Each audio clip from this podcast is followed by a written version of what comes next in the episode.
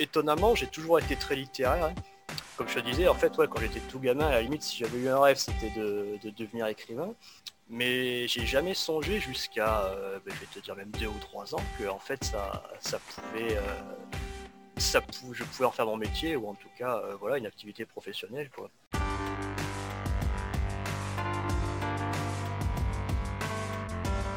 Les racines de la créativité, le podcast qui s'adresse aux créateurs de contenu qui veulent développer leur créativité. Je suis Pascal Roby, auteur du livre Pas besoin d'être artiste pour devenir créatif. Bienvenue sur ce nouvel épisode. Salut à toi et bienvenue dans cette nouvelle interview des racines de la créativité. Tout d'abord, abonne-toi aux racines de la créativité si tu l'as pas encore fait. Peut-être que tu m'écoutes sur Apple Podcast, sur Spotify, sur Castbox, sur Podcast Addict ou sur une plateforme totalement improbable que je ne connais pas et qui diffuse ce podcast. Eh ben, abonne-toi à ce, à ce canal. Parce que comme ça, bah, tu peux recevoir chaque semaine un nouveau podcast qui parle créativité pour les créateurs de contenu. Et en plus de cela, ça permet de faire connaître le podcast, euh, ça permet de le faire connaître à des gens sympas. Et en plus de cela, en t'abonnant, ça permet aussi bah, de remercier bah, mon invité avec qui on va parler aujourd'hui bah, de rédaction web. Et pour ça, je reçois Séverin Sauzed. Salut Séverin, comment tu vas? Salut Pascal, bah écoute, euh, ça va, très content d'être là. Merci de ton invitation. Ouais, bah écoute, cool. Écoute, Séverin, pour les gens qui ne te connaissent pas encore, peux-tu te présenter? Oui, donc euh, voilà, je m'appelle euh, Séverin Sauzed, c'est un prénom un peu étrange qu'on croise pas souvent, c'est le masculin de Séverine, mais comme quoi il y en a, au moins un. Et donc, euh, bah, comme tu l'as dit, je suis rédacteur web, mais plus que maintenant, puisque je suis aussi auteur auto-édité sur Amazon. Et à côté de ça, j'ai diverses petites activités qui permettent d'arrondir mes, mes revenus et de boucler, boucler la boucle, on va dire. Mais voilà, en résumé, mes plus grosses activités actuellement, c'est la rédaction web et l'écriture de livres, euh, en coécriture d'ailleurs avec mon ami Dimitri Carlet, que tu connais et que peut-être euh, tes auditeurs ont pu découvrir euh, récemment ou moins récemment. Mais donc voilà, on écrit des livres à quatre mains et ça se passe plutôt bien. Et je suis en train d'essayer de petit à petit euh, diminuer la part, on va dire, de rédaction web pour augmenter celle que je consacre à, l'écriture de livres, parce que c'est plus gratifiant, quoi, je trouve. Voilà, dans les grandes lignes. Eh bien écoute, super Séverin, de toute façon on va en parler pendant le podcast. Et euh, bon, comme j'aime bien faire, moi, dans les racines de la créativité, j'aime bien remonter aux racines, et pour ça j'adore poser cette première question. Quel est le premier souvenir que tu as de ton enfance? Ah Alors ça, il faut toujours que j'y réfléchisse un peu parce qu'il se trouve que j'ai pas une euh, très bonne mémoire. Ma mémoire remonte pas très loin euh, dans mon enfance, on va dire. C'est-à-dire euh, tout ce qu'il y a avant, euh, je te dirais, je sais pas, 12 ou 13 ans, c'est très vague, c'est des petits flashs, tu vois, mais c'est pas des, des trucs précis et surtout continus, quoi. Donc j'ai quelques quelques flashs, on va dire, j'ai quelques images de temps à autre. Et je me rappelle d'une histoire euh, un peu, euh, je sais jamais, je sais jamais si je l'ai rêvé ou pas, mais je me rappelle que quand j'étais petit, du coup que j'avais moins de 10 ans, donc ça doit vraiment être euh, un de mes tout premiers souvenirs d'humain, on va dire, quand je me rappelle. On habitait dans une autre maison avec mes parents à l'époque, on avait un jardin, et je me rappelle, je crois que j'étais en train de perdre une dent, ou j'étais peut-être même être tellement jeune que c'était encore l'âge où on, on fait ses dents, quoi. Et je crois que je me rappelle, je me l'étais déchaussé et que je l'avais envoyé dans le jardin. Et c'est tellement flou que même, euh, tu vas te dire, j'en sais rien, trois ans plus tard, quand j'étais encore enfant, je savais même pas si j'y avais rêvé ça en étant euh, encore plus jeune ou si ça s'est vraiment passé ou pas. Donc voilà, c'est un, des, un de mes plus vieux souvenirs, mais sinon, euh, voilà, comme je te dis, c'est, plutôt des, des, images comme ça. Quand on était petit, j'habitais au, au bord d'une rivière, donc j'ai aussi beaucoup de souvenirs. On passait notre temps à patauger dans la rivière et à jouer avec mon frère, euh, mon grand frère à l'époque. Voilà, voilà. Oh, très très bien. Euh, justement, euh, alors est-ce que tu as des souvenirs justement du, du petit Séverin, du petit Séverin, pardon, et ben de, de comment il était justement à cette époque? Du petit Séverin, ben, comme je te dis, c'est compliqué en- quand j'étais vraiment petit, petit, parce que voilà, j'ai des, des- des flashs, on va dire, mais euh, je me souviens, me semble-t-il, que j'étais assez euh, timide, ce qui du reste n'a pas trop changé 30 ans plus tard. j'étais assez timide, assez discret, assez sage aussi, enfin assez sage quand j'étais tout seul, on va dire. Par contre, c'est vrai qu'on avait eu, quand j'avais moins de 10 ans, on a un cousin qui a cousin par alliance qui habitait avec nous et qui lui était assez toujours partant pour faire les 400 coups et pas les pas les meilleurs. Donc c'est vrai que quand j'étais avec lui ben je me faisais vite embringuer j'étais moins sage quoi. Mais sinon euh, mm. globalement ouais j'étais plutôt euh, plutôt un enfant sage. Euh, je me souviens aussi de je pense qu'on va en reparler mais de très tôt avoir beaucoup lu et passé beaucoup de temps à lire donc ça ouais ça remonte aussi assez loin la lecture Ok, euh, tu te souviens, voilà, quels étaient les livres qui te, qui te fascinaient à cette époque? Euh, qui me fascinaient, oui, je sais pas si c'est exactement le terme, mais ouais, ça doit être ça. Mais je me souviens de, parmi les premiers livres que j'ai lus, que quand j'étais à l'école primaire, par exemple, on avait fait euh, l'Odyssée d'Homère. J'avais lu aussi le, Petit Prince assez jeune, qui m'avait pas mal marqué, même beaucoup marqué, on peut le dire. Un excellent livre hein, que je conseille pour petits et grands, du reste. Euh, voilà, ça fait déjà deux, c'est pas si mal pour des trucs que j'ai lus il y a vraiment euh, très très longtemps quoi. Hmm, bah écoute, très bien, bah écoute, tu as parlé de l'école, alors justement. Euh, alors attends, juste avant de passer à l'école, quels étaient tes rêves d'enfant? Ah, mes rêves d'enfant, compliqué parce que je sais pas si j'en ai vraiment jamais eu je pense que celui qui s'en rapproche le plus, euh, bah, c'était de devenir écrivain, quoi. Parce que, bah, comme je lisais beaucoup, euh, je, lisais beaucoup, mais j'écrivais aussi déjà beaucoup, me semble-t-il, quand j'étais petit. D'ailleurs, une fois, il n'y a pas si longtemps, ma mère a retrouvé une vieille histoire que j'avais j'avais faite, mais je sais pas quel âge j'avais, mais entre 5 et 10 ans, euh, bon, ça va que je me suis amélioré depuis, mais ça faisait pas rêver, quoi. et ouais, du coup, je pense que la limite, ouais, ce qui se rapprocherait le plus d'un rêve euh, d'enfant, ce serait, ce serait ça, devenir écrivain.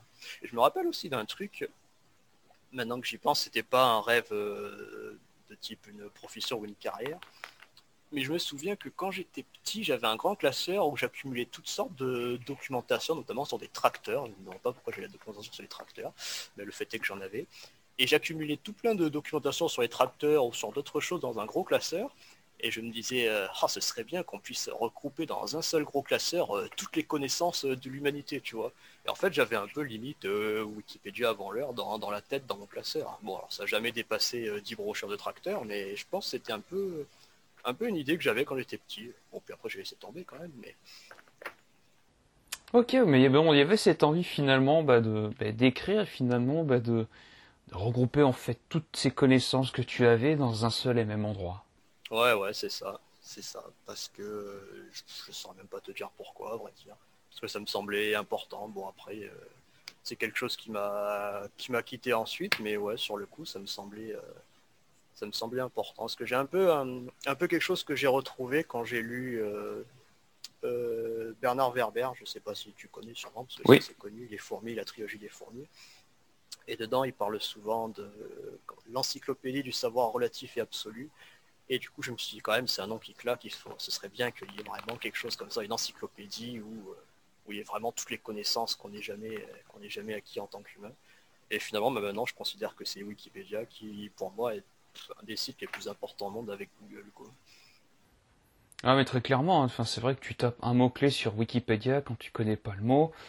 Euh, tu... Enfin, il y a tout, quoi. Il y, a vraiment tout. D'ailleurs, ça a été une petite parenthèse, ça a été parfois un problème dans mon taf de rédaction web, c'est que bah, souvent tu te retrouves sur Wikipédia parce que bah, c'est là que, comme tu dis, il y a tout sur tout. Et souvent, ça me coûtait trop de temps parce que j'avais besoin de 2-3 infos pour savoir un peu de quoi je parlais. Je me retrouvais à lire les pages complètes. Et puis dans les pages, tu as des liens de partout vers d'autres pages. Et des fois, euh, ben, pour trouver une info de, 10 secondes et de deux phrases, je me retrouvais à lire une demi-heure parce que je me disais, ah, c'est quoi ça? C'est quoi ça? Et plus passionné, quoi. Ça m'arrivait encore il n'y a pas si longtemps, quoi. Non, mais c'est le. Enfin, moi, je sais que je suis comme ça aussi. J'aime bien pratiquer la technique du saumon. C'est-à-dire, bah, juste. Bah ouais, c'est ça. C'est-à-dire que tu prends une info et puis en fait, tu as envie de remonter à la source, quoi. Tu dis, attends, mais cette info, elle me mène où? Et donc en fait, comme en plus sur Wikipédia, c'est extrêmement bien fait, bah il y a toujours un lien en fait qui te mène vers un autre truc, qui te mène vers un truc, etc., etc. Et le temps de faire la boucle, euh, tu peux te perdre facilement pendant des heures. Ouais, ouais, bah, ça m'arrive, ça m'arrive, ça m'est arrivé encore. J'aime beaucoup Wikipédia, même à une époque euh, quand j'avais, je sais pas, 20 ans, je passais même parfois du temps à l'éditer en fait, parce que Wikipédia, beaucoup de gens le lisent, mais beaucoup moins l'éditent. Et moi, ça m'est arrivé quelquefois de d'écrire sur Wikipédia. Ah, quand même, c'est intéressant. Moi, je me petite anecdote personnelle par rapport à Wikipédia. Moi, c'était euh, ouais, ouais, bah oui. Je c'est pendant euh, moi pendant mes études d'infirmière. Moi, je me souviens que tu avais euh, mes formatrices qui disaient non, si vous voulez rechercher l'info, il ne faut pas aller sur Wikipédia parce qu'il raconte des conneries. Ah ouais, ça putain, je m'en souviens. Même maintenant, on l'entend encore un peu, mais bon, je pense qu'on l'entend moins parce que ça s'est tellement, euh, j'allais dire professionnalisé, non, parce que c'est toi et moi pouvons toujours aller écrire et écrire euh, caca sur Wikipédia si on veut.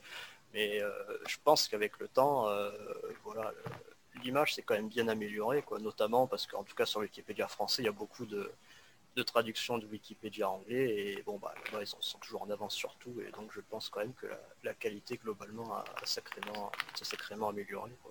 Ah, mais très clairement, hein, de toute façon, Wikipédia, c'est c'est vrai qu'aujourd'hui, c'est incontournable. Hein, tu vois, quand quand il n'y avait pas Wikipédia, il y avait un truc qui s'appelait, euh, c'était un logiciel qui s'appelait Univers, euh, comment ça s'appelle? Universalis. Universalis, voilà, Universalis, exactement. Ouais, les encyclopédies Universalis, tu vois, c'est l'ancêtre de Wikipédia. Ouais, c'est ça. Et voilà, donc tu vois, quand tu connais, tu vois, Universalis, c'est tu sais que tu vois que t'es vieux, tu vois, donc euh, voilà. Euh. ah ben c'est fou. Je crois être plus vieux que toi, malheureusement. Enfin pour moi, tant mieux pour toi. Bah je sais pas, tu sais, donc euh, je. Moi j'ai pas honte de le dire, j'ai 32 ans à l'heure où on fait cette interview. Ah ben moi 35 depuis deux semaines. À l'heure aussi. Ah, ben, ah ben, écoute, déjà bon anniversaire en retard. Et et c'est pas une tare, de toute façon, ce n'est pas une tare. Alors justement, bah, on parlait d'universalisme, tu vois, on parlait, tu vois, du fait qu'on était vieux. Alors, on va remonter, on va parler de l'école. Comment ça se passait à l'école? Euh, ben à l'école, ça s'est toujours bien passé, à vrai dire. Et quand je dis l'école, euh, bon, comme je te disais, tout ce qui est école maternelle, j'en ai plus au moins un souvenir. Mais de mes premiers souvenirs d'école, de la primaire jusqu'à ce que j'ai arrêté les, études au sens large, c'est-à-dire euh, collège, lycée, faculté, bah, ça m'a toujours paru facile, quoi, à vrai dire. J'ai toujours été euh, dans les deux, trois premiers de la classe, on va dire, sans, vouloir me raconter, hein, c'est juste factuel. Il y avait des notes arithmétiques et bon, bah, j'étais souvent euh, le troisième, on va dire, le troisième, troisième larron. Et ce, ben, ouais, je te dis, pendant toute ma scolarité, quoi. Et euh, ben, c'était sans, sans, jamais trop forcer ni travailler, parce que j'avais le sentiment que bah, on me demandait des choses très claires euh, au niveau des consignes, euh, voilà, les devoirs qu'on devait faire, etc. Et je me suis dit, bon, bah, il faut faire ça, on va faire ça. J'avais l'impression que c'était moins clair pour euh, beaucoup de mes camarades, ce que j'avais jamais compris. Et puis, je sais pas, vers le lycée, je me suis mis à comprendre bah, que tout le monde n'était pas comme moi, apparemment. Enfin, en tout cas, pour ce qui était de la, facilité à réussir ses études. Mais bon, ouais, à ce niveau-là, j'ai été bien loti. Je sais pas en, quelle mesure c'est de la chance ou autre chose, mais j'ai toujours été bon élève et sans trop forcer. Quoi. Ok. Et euh, on parlait d'écriture et de lecture, euh, bah, voilà, très jeune. J'ai une petite anecdote là-dessus, si je puis me permettre, parce que. Vas-y, bien sûr. Elle se cale parfaitement à cet endroit précis. Je me rappelle en primaire, on faisait d'un atelier lecture là où on était des groupes de 4 ou 5 et chaque groupe lisait euh, un texte particulier. Et je me rappelle d'un jour où donc on avait euh, ce texte à lire là avec mes 4-5 euh, potes. Et je sais plus quelle longueur ça faisait, quelques pages ou une page ou quoi. Et donc je lis mon texte, nanana. Et, euh, et après je pose la feuille, je sais plus si je dis à mes potes ou quoi, ou si le, le, professeur me voit, le, maître à l'époque. Et je dis ah super, c'était cool. Enfin je sais pas ce que je lui ai dit, mais ah c'était bien, ça m'a bien plu et tout. Et là tout le monde me regarde et me dit mais comment ça, t'as fini, c'est vrai? Je dis bah oui, pas vous. Et en fait, eux, apparemment, ils en étaient à, je sais pas, 30 euh, ou 40% du texte, quoi. Même le maître, il me dit euh, Non, mais c'est pas vrai, tu nous fais une blague ou quoi? Vas-y, ça, ça parle de quoi? Je dis Bah, ça parle de ça, ça, ça. Puis après, ça dit ça et ça raconte ça. Et bien, ouais, mais t'as vraiment tout lu, en fait. Je dis Bah, oui. Et, voilà, quoi. Du coup, apparemment, euh, j'aurai une vitesse de lecture supérieure, en tout cas, à mes petits camarades de l'époque, quoi. Mais bon, ça, c'est de famille. Hein, ma mère, c'est pareil. Euh, mes deux frères, même mon père, euh, tout le monde a toujours lu. Ben, je pense que, je sais pas, ça vient de là, quoi, d'une manière ou d'une autre. Mmh, bah écoute, ouais, tant mieux. J'ai envie de te dire tant mieux. Hein. Donc euh, peut-être, je, tu vois, hein, par rapport à la créativité, je dis souvent que je vois que la, en créativité, en fait, tu es créatif quand tu connais tes forces. Et peut-être que la chance que tu as eue, c'est que très tôt, tu as pu identifier cette force que, bah ouais, en fait, euh, je lis plutôt assez rapidement. Et en plus de cela, ben, apparemment, euh, moi, dès qu'on me dit quelque chose à l'école, bah écoute, je le fais assez facilement. Donc ça, c'était top, quoi. Donc, euh, ça, au moins, voilà, c'est un truc, tu sais, bon, ben voilà, moi, ce sont mes facilités. voilà, voilà c'est ça. Bah, tout ce qui est littérature ou en règle générale, quoi. Et inversement, tout ce qui est mathématiques, j'ai assez vite compris que ça, par contre, c'était pas mon domaine et qu'il fallait passer à autre chose. Hmm. Donc au lycée, j'imagine que tu t'es plutôt orienté sur des études de littérature? Enfin, le, littéraire plutôt? Eh ben, euh, paradoxalement, non, à vrai dire. Parce que, euh, étonnamment, j'ai toujours été très littéraire, hein, que ce soit dans, dans, mes loisirs, etc. Mais j'ai jamais songé jusqu'à, euh, ben, je vais te dire même deux ou trois ans, que en fait ça, pouvait, ça je pouvais en faire mon métier ou en tout cas, voilà, une activité professionnelle, comme je te disais, en fait, ouais, quand j'étais tout gamin, à la limite, si j'avais eu un rêve, c'était de, devenir écrivain. Mais c'était un rêve, euh, comme un rêve de gosse qui dit ouais, je veux plus tard, je vais être pompier ou astronaute, tu vois. Je, disais ça et puis assez rapidement, je me suis dit bon bah laissons tomber, c'est un rêve, ça n'existe pas, c'est que pour les que pour une élite, les quelques plus grands, etc. Et du coup, non, je me suis jamais euh, imaginé euh, orienter mes études par rapport à cette passion de, la littérature. Et du coup, bah non, j'ai pas fait, j'ai fait une, un cursus ES, économique et social au lycée. D'accord, ok, social. Ouais, pardon, précisément parce que voilà, je savais pas exactement ce que je voulais faire. En fait, je l'ai jamais su ni au lycée ni à la fac, hein, c'est toute une histoire. Et ben, par conséquent, j'étais parti sur ES parce que je me suis dit, euh, bon, ça a l'air assez généraliste, il n'y a pas l'air d'avoir trop de mathématiques, euh, faisons ça et ça ne devrait pas me fermer trop de portes en fait. C'était plus par élimination que par euh, adhésion, on va dire. Hmm, d'accord, ok, très bien. Et donc, tu fais voilà, le lycée donc économique et social, et après, j'imagine que tu enchaînes vers une euh, fac d'éco? Ouais, c'est ça, c'est ça. Enfin, c'était ouais, c'était une euh, faculté de, droit d'Aix-en-Provence, mais enfin au sein de la faculté hmm. de droit, il y avait une fac euh, d'économie. Et donc j'étais parti là-dedans, bah, un peu pareil que quand je suis rentré au lycée et que j'ai choisi ma spécialité, sans trop savoir pourquoi, simplement que c'était la, la continuation logique et que j'aimais bien l'économie.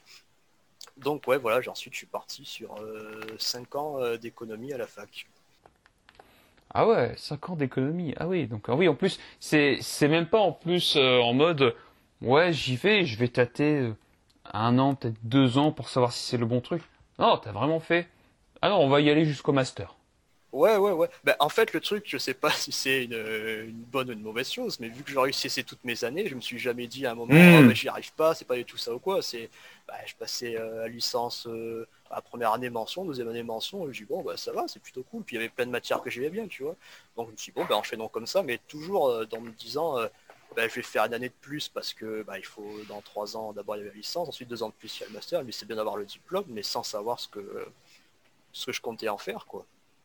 Ok, et, donc voilà, je me suis retrouvé avec un master, mais un master recherche qui avait plus vocation à continuer sur un doctorat qui à terme, bah, le doctorat, il était clairement étudié pour, euh, pour, faire, pour devenir prof à la fac.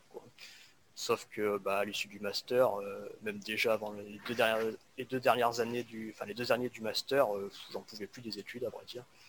Et donc, je savais clairement que, que j'allais pas continuer sur un doctorat. Déjà, le master, je me suis, je me suis bien saigné pour le finir, pour faire le, comment, le mémoire, parce qu'il fallait faire un gros mémoire, un gros truc de, je sais plus, 100 ou 150 pages à l'issue du master, comme c'était un master recherche.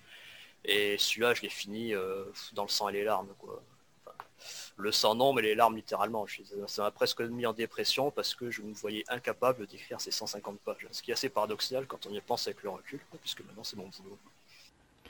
Oui, bah oui, c'est marrant parce que finalement, tu vois, tu eu beaucoup de mal, tu vois, à écrire 150 pages sur un master, enfin pour un voilà un master de recherche. Et finalement aujourd'hui ces 150 pages tu peux les, les, écrire en mode détente bah, pour écrire un livre par exemple.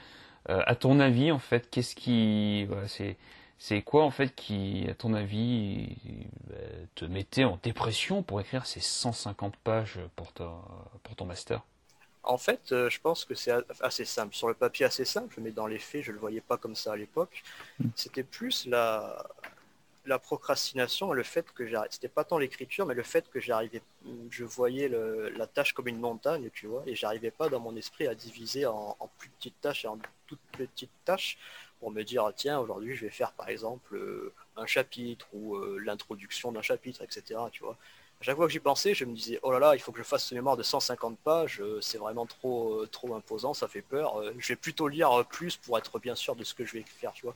Parce que avant d'écrire ce master j'ai lu ce master ce mémoire pardon.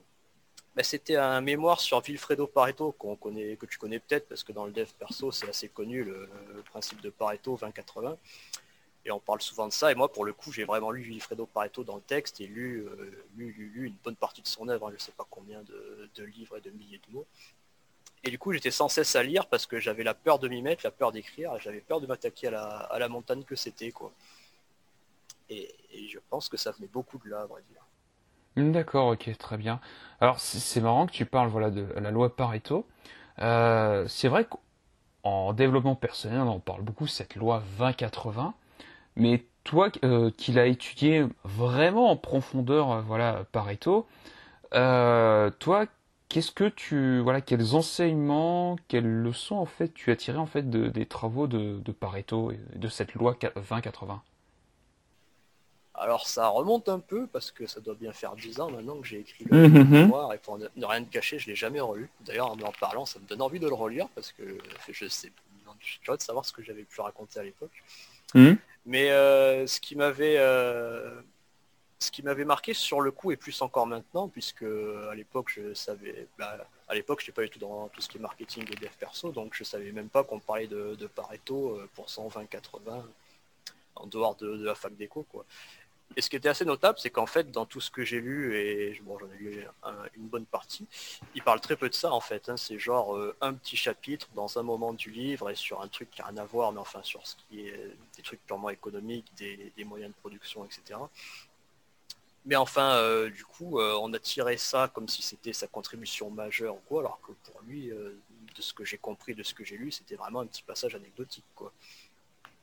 Donc ça, ça m'a, plutôt marqué. Ah, c'est intéressant. C'est intéressant parce que, enfin, aujourd'hui, voilà, la loi 2080, c'est vrai que putain, on n'arrête pas d'en parler, que ce soit en dev perso ou en, enfin, même, tu vois, dans, l'entrepreneuriat, dans les techniques de management, enfin, où tu veux. Et c'est vrai que là, bon, bah, toi qui as quand même bien étudié donc le personnage Pareto, tu me dis, ouais bon, bah, en fait, euh, vous êtes bien marrant de parler de loi Pareto, mais bon, le gars, en fait, euh, c'est pour lui, en fait, c'est pas grand chose. Ouais, ouais, ouais. Enfin, en tout cas, euh, ça l'a pas occupé euh, sur des livres entiers comme on pourrait le, comme on pourrait le croire. Il a fait, euh, il a fait bien d'autres choses, bien d'autres choses dans sa vie. voilà que.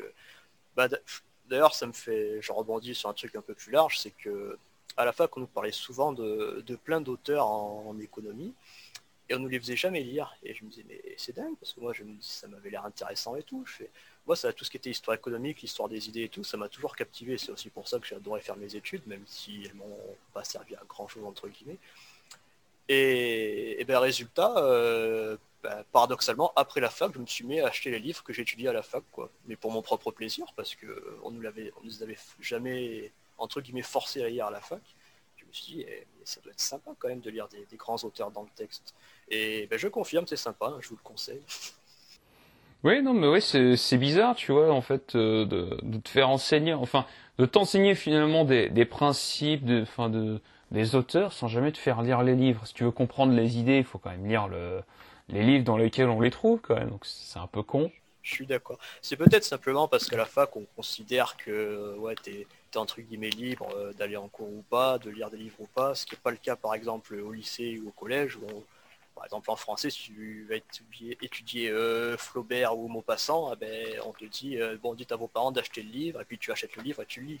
Alors c'est sûr, c'est plus directif, tout ce qu'on veut, mais bah, résultat, tu, lis les livres concrètement. Quoi. Ouais, c'est un peu ça l'idée, tu vois. Donc bon, même si c'était forcé, bon, tu vois, j'ai lu Bellamy de Maupassant, tu vois, j'ai lu Salammbô de Flaubert, et bon, tu vois, je, je suis content, tu vois. Enfin, j'avais relu quelques passages, tu vois, de, de Maupassant, et je me dis, putain, en fait, bon, je suis content, tu vois, d'être tombé dessus. J'avais même lu 1984, tu vois, pendant mes, euh, en, seconde. Et je me dis, putain, je suis content, tu vois, qu'une de mes profs m'ait fait lire 1984 et le meilleur des mondes, tu vois, euh, bah, l'année d'après en première. Bah, t'as eu des belles études, parce que moi, c'est des trucs que j'ai pas du tout lu au lycée. Par contre, je les ai lus assez récemment, euh, je dis, il y a, peut-être moins de, deux ou trois ans. Bah, j'ai essayé d'acheter avec mes petits sous-sous, et puis je les ai lus pour mon plaisir perso, tu vois. Mais ouais, j'aurais été content de lire ça dans, mes études, carrément. Ah ben moi je te confirme que j'avoue en fait c'était surprenant, tu vois, je, je dis waouh, euh, quand j'ai vu ça j'ai fait oh c'est trop cool, ça ressemble à des films que je pourrais regarder. Moi je suis, je suis un très grand fan des films d'action et, en tout cas des films tu vois, enfin même des films de SF ou de fantastique. Et je me dis putain euh, ces livres là, ouh en plus de cela, enfin 1984, non seulement tu vois c'est ça pourrait être un film d'anticipation mais aujourd'hui, en plus, il a une, euh, il a un grand, il a une grande symbolique. Tu fais putain, euh, ouais, c'est cool. Tu vois, j'étais content d'avoir été, éduqué à ça. Bon, bien sûr, il y a les classiques, tu vois, de Molière, tu vois, derrière les. Et, euh, et puis bon, voilà aussi, ben voilà, je te parlais des romans. Ceux qui m'ont marqué, voilà, c'est vrai, c'est surtout, euh, ben voilà, je te parlais de Salammbô et puis de Bellamy. Mais ouais, voilà, c'est euh, c'est cool, tu vois. Donc, euh, donc je me dis, je suis content quand même d'être tombé là-dessus. Alors, justement, donc on a parlé des livres, on a parlé de, donc de Pareto. Et je pense que ça m'intéresserait, voilà, de, lire ta thèse autour de Pareto, parce que je, je, pense que ça va m'intéresser. Ouais, parce que comme quoi. Hein. Et, euh, et, et, donc justement, en fait, tu décides de faire quoi après la fac? Eh ben après la fac, euh, justement, c'est un bien grand mot décider parce qu'en fait, euh, j'ai pas vraiment décidé. On va dire je me suis laissé porter parce que pendant 5 ans de fac et même à l'issue de la fac, je savais toujours pas euh, ce que je voulais faire. J'avais eu pendant un moment des, des velléités de devenir comment ça s'appelle?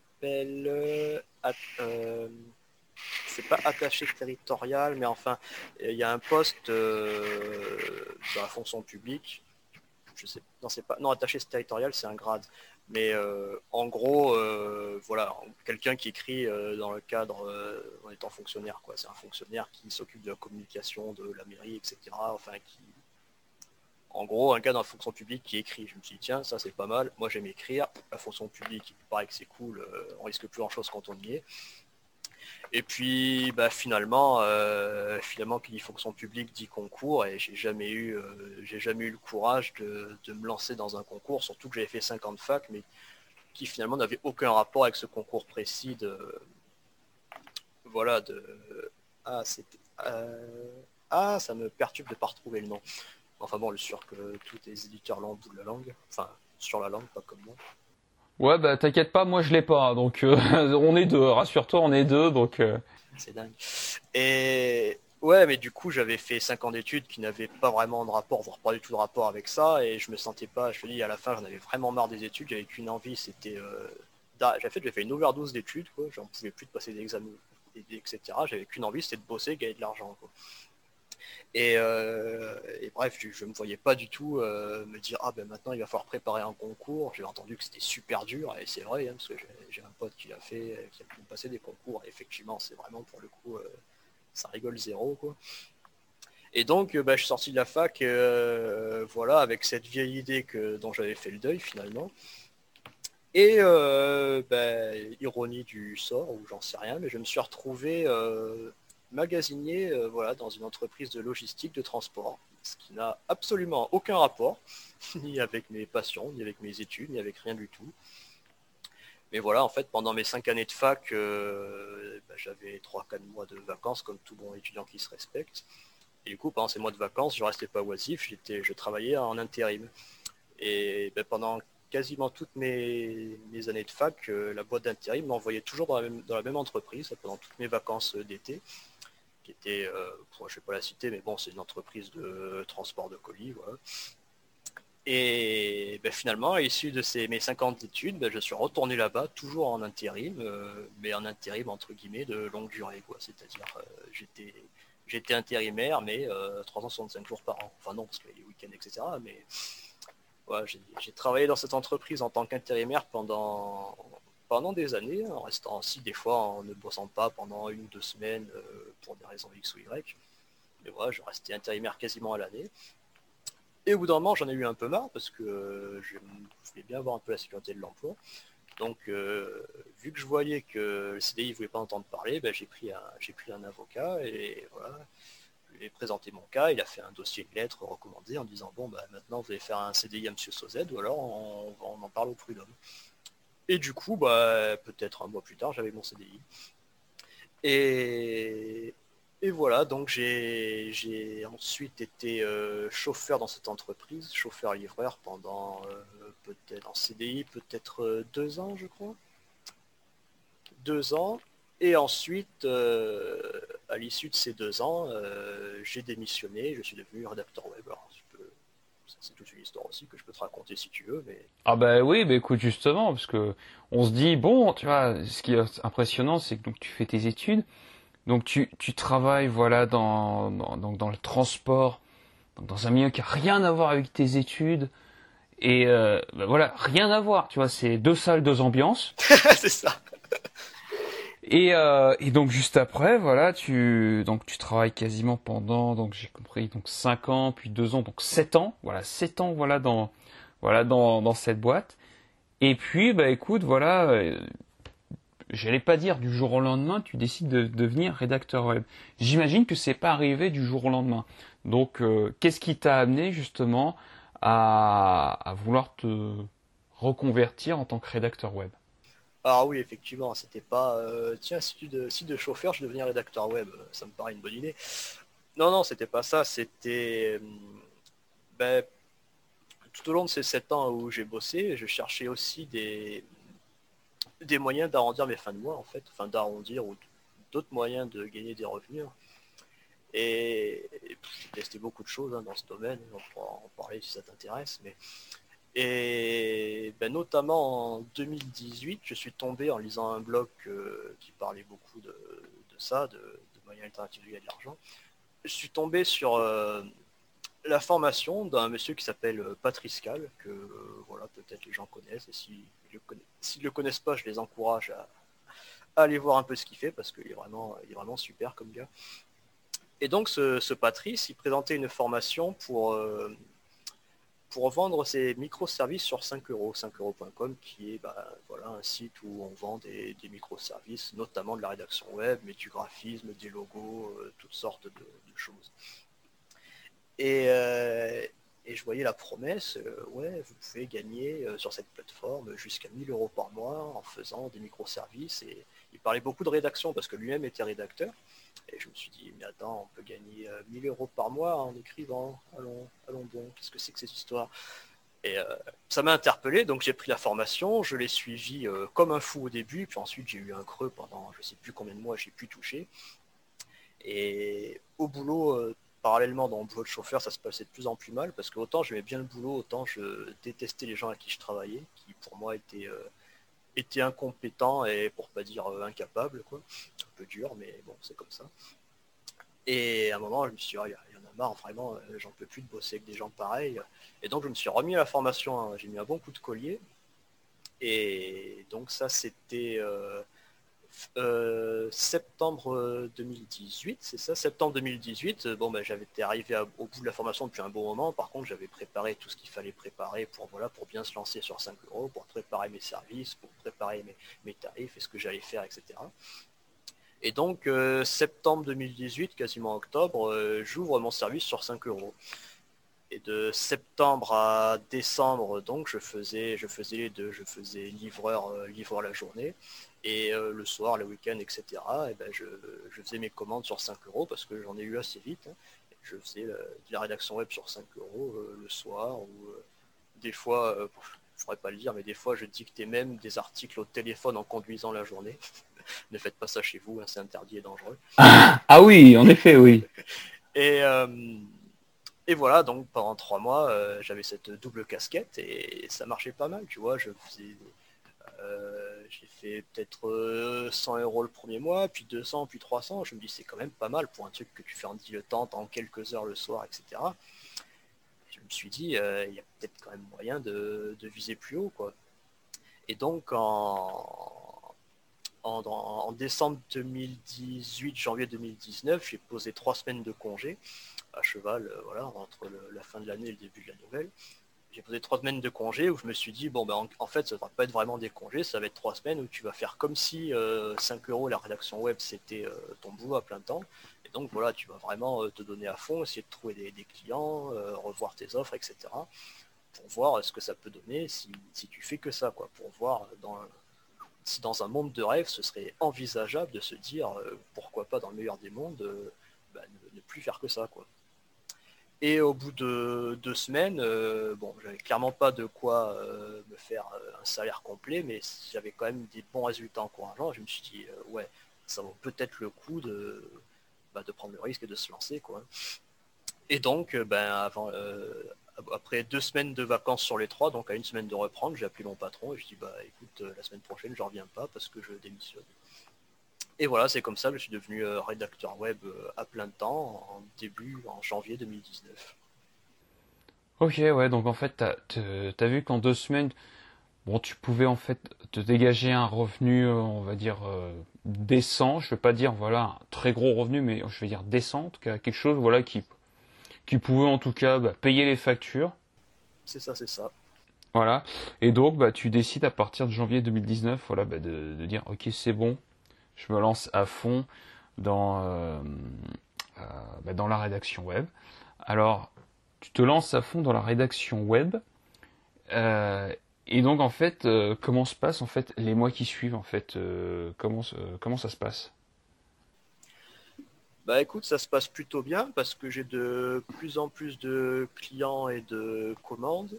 En même temps, j'en profite pour ouvrir de nouveaux services parce qu'au début, quand j'ai commencé, j'avais vraiment que de la... Non, j'avais deux services quand j'ai commencé. J'avais de la rédaction euh, web euh, classique, j'avais aussi de la correction de texte.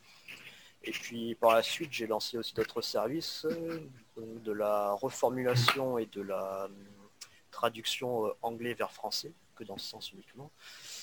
Et voilà, le fait d'ouvrir d'autres services et d'avoir de plus en plus de clients, eh ben, mes revenus petit à petit ont augmenté. Et je crois que c'était en février, mars. En mars, mars 2019, j'ai fait mon premier, euh, premier chiffre d'affaires à 4 chiffres euh, voilà, en rédaction web. Donc c'était un peu le, seuil symbolique. Quoi. Je me dis, si tu arrives au moins à 4 chiffres, et c'était pas genre 1001 euros, je sais plus, j'avais fait genre 1300, 1400. Je me suis dit, bon, ça va, c'était pas totalement déconnant de démissionner d'un CDI pour faire ça. Donc j'ai été assez vite rassuré sur, sur mon choix. Ok, donc tu, parles de microservices, tu parles de 5 euros, mais au début de l'interview, tu parles voilà d'écriture de, livres. Comment c'est arrivé voilà l'écriture de livres Eh oui, ben ça c'était encore l'étape euh, d'après. 2019, hein. on va dire, c'était le lancement en rédaction web à plein, temps et ben, la, la rédaction web, l'écriture de livres a, commencé elle en 2020 mais justement, c'est marrant, suite finalement ben, à, la suite d'une découverte sur, euh, sur 5 euros avec la rédaction web, puisque j'ai rencontré euh, Dimitri, qui est maintenant mon, co-auteur et ami avec qui euh, on fait les 400 cours, on écrit des livres, etc. Ben, en, début 2019, même en 2019, je ouais, je savais pas qui c'était, je le connaissais pas, je n'avais jamais entendu parler de lui. Et en fait, c'était un client là-bas, c'était un client de rédaction web qui avait commandé un, article que je suis pas prêt d'oublier sur les lipides, justement, ben, on, en reparle, on en parlait de Wikipédia. J'avais épluché Wikipédia sur les articles sur les lipides et les, types de lipides, et j'avais regardé des formules mathématiques de comment se présente la forme des lipides pour y faire un article. J'avoue qu'il m'avait donné, il m'avait donné des sueurs froides celui-là. Mais bref, il avait été très content, et ensuite, de fil en aiguille, voilà, il m'a passé une autre commande, puis une autre, puis une autre. Et on en est venu à voilà, ce lien d'amitié et, et Dimitri qui a toujours plein de, plein de projets en tête. Il avait déjà écrit des livres et il s'est dit qu'il en referait bien d'autres, mais ça lui ça le tentait bien en fait de, faire cette aventure à deux. Et vu qu'il avait un bon feeling avec moi, il m'a dit ça ne dirait pas qu'on écrive des livres? moi j'étais plutôt tétanisé au début, je dis mais écrire des livres, mais je n'y pense pas, pauvre fou, je suis totalement incapable de faire ça, c'est pas parce que je suis rédacteur web que je peux écrire des livres, comme si ça avait un rapport. Et parce que je me sentais aucune légitimité à faire ça, tu vois, j'avais jamais, jamais écrit de livre, dis les articles c'est une chose, mais un livre quand même, c'est du sérieux, etc. Bon, alors finalement, il, m'a convaincu, il a balayé toutes mes objections, il m'a dit, mais qu'est-ce qu'il y a de différent entre en fait écrire un article et écrire un livre? Si ce n'est qu'un livre, c'est plus gros, quoi. C'est pareil, tu fais, tu fais tes recherches, tu fais un plan, euh, tu fais euh, une structure cohérente, tu donnes des, arguments, et, voilà, quoi. Et bref, c'est comme ça que c'est comme ça qu'on a écrit notre premier livre en mai 2020, et qui est 7 euh, techniques pour se lancer en rédaction web et ben, justement qui est un gros témoignage de toute mon expérience de l'année passée de 2019 sur 5 euros et en rédaction web en, général. Quoi. Et ben voilà, ça c'était donc en mai 2020, le premier, notre premier set technique commun, parce qu'on a une série qui s'appelle 7 techniques pour, et puis ensuite il y a différents thèmes euh, pour améliorer son référencement naturel, pour lancer son site business, pour, euh, pour gagner du temps. Et donc le premier était en mai, enfin le premier qu'on a fait ensemble, parce qu'il en avait écrit un sur le premier de la série qui était dédié au référencement, il avait écrit tout seul en 2018, si je ne dis pas de bêtises. Et donc voilà, on a sorti euh, cette technique pour se lancer en rédaction web en mai 2020, cette technique pour lancer votre site business en juillet 2020, et là on a sorti euh, cette technique pour gagner du temps en décembre 2020. Donc on a un rythme voilà, plutôt soutenu de. Enfin, je ne sais pas si ça va durer, mais en tout cas en 2020, voilà, on a sorti trois livres. Sachant qu'à la ah, base, on, ouais, on, était parti sur un. Enfin surtout Dimitri, parce que lui, il a toujours les yeux plus gros que le ventre. Lui était parti sur cinq livres en cinq mois. moi, quand j'ai entendu ça, je suis tombé de ma chaise. Hein, mais totalement fou furieux en fait, un inconscient plein. Et bah ma foi, on n'y a pas exactement réussi, encore qu'on a aussi. On n'était pas loin parce qu'on a quand même ressorti une une V2, une réédition d'un livre gratuit qui s'appelle Cette technique pour augmenter vos revenus. Donc c'est pas un nouveau livre, mais quand même beaucoup de boulot qu'on a fait dessus pour le rééditer. Donc on a quand même fait, euh, pour ainsi dire, quatre livres en, en, je sais pas, 6 ou 7 mois. Donc euh, bon, c'était quand même pas, pas, si, pas si mal. Alors je confirme, hein. donc moi pour avoir écrit euh, ah bah oui, bah, pour avoir écrit donc un roman à, donc tu parlais à quatre mains, non on l'a écrit à six mains. Six, ouais ouais. Ouais ouais, on a écrit un roman à six mains et pour avoir écrit un livre euh, tout seul, donc moi j'ai pris 28, il m'a fallu 28 semaines mais c'était pas voilà moi c'était un gros livre puisqu'il fait 300 hein, ouais. Ouais. 392 pages. Ah oui, bon, nous ils sont pas aussi gros quand même. Ouais, ouais, ouais. Mais alors justement, bah écoute, on va, bah, là, tu vois, donc euh, on va entrer dans le vif du sujet parce que voilà, tu nous dis, tu nous as expliqué en début de podcast que bah, aujourd'hui, voilà, tu souhaites un peu moins, tu souhaites réduire, on va dire, tes missions de, rédaction web et vraiment plutôt te consacrer à l'écriture de livres. Bah, ce que je te propose, bah, c'est qu'on entre vraiment dans le cœur de l'activité, dans le cœur du réacteur, et, euh, et on va parler justement d'écriture de livres. Moi, la première question euh, qui me vient à l'esprit, vous êtes deux pour écrire les livres. Comment ça se passe? Euh, C'est une question qui nous pose souvent et du reste, ça peut-être te faire rire, mais on n'est pas loin de se la poser nous aussi, à vrai dire. Parce que il n'y a pas vraiment de, il n'y a pas de, règles fixes, à vrai dire. Il y a, ceux qui ont lu notre premier livre sur rédaction web, bah, ils, qui me connaissent un peu, ils ont sans doute vu que c'est beaucoup moi qui écris parce que bah, c'est beaucoup mon histoire. Quoi. Et inversement, il y a d'autres livres où c'est beaucoup Dimitri qui écrit parce que c'est plus euh, ses spécialités. Donc on n'a pas un plan de type euh, toi tu vas faire l'introduction et la partie 1, 2, 3 et puis toi tu vas faire la partie 4, 5, 6, tu vois, c'est. On se partage les tâches, mais à tout point de vue, il y en a un qui peut faire l'introduction et l'autre le cœur du livre et euh, pour ce qui est du, marketing, euh, sur un livre, il y en a un qui va écrire les mails, sur le livre d'après, ça va être l'autre. Enfin, voilà, c'est pas, euh, comment dire, c'est pas une coopération arithmétique 50-50. C'est un peu en fonction de nos affinités, de ce qu'on a envie de faire ou de pas faire chacun, en fonction de, nos désirs du moment, des sujets, etc. Je sais pas si ça répond trop à ta question. Bah, en fait, euh, moi, ça me parle beaucoup parce que pour l'écriture du roman, et donc là, actuellement, on est en train d'écrire le tome 2. Chaque fois, on, donc on me pose la question, mais attendez, vous avez écrit un roman à trois auteurs. Je, bah ouais, mais comment vous avez fait? Bah en fait, c'est très fort, mais on a exactement la même réponse. Je, bah, je sais pas, bah écoute, il y en a un de nous trois, il a commencé un chapitre, puis après on se dit, l'autre quand il a fini, il dit bon bah on regarde, on regarde s'il y a des corrections, si on est ok avec l'histoire, on fait bon bah qui c'est qui enchaîne? Et à chaque fois, bon bon bah attends j'y vais, là ça m'inspire, j'y vais. Je ok bah vas-y. Et après, bah, et ainsi de suite. Et même parfois, ça nous arrive sur un chapitre de faire ah, attends, euh, là j'arrive, mais j'arrive pas à avancer. Bah attends, moi ça m'inspire bien, je vais continuer, tu vois. Et à un moment donné, on arrive au bout de, enfin, euh, on continue le chapitre, à un moment donné, tu fais putain, j'arrive pas du tout à enchaîner. Et là, il y a le troisième qui arrive. Oh bah attends, c'est bon, attends. Moi, je, je sais comment on peut enchaîner et, on termine. Et donc voilà, ça donne. Parfois, on a des, parfois voilà, on peut écrire deux ou trois chapitres. Parfois, on en écrit qu'un seul. Parfois, on écrit des bouts. En fait, il n'y a pas de, il a pas de règle. Il n'y a pas de règle, c'est ça.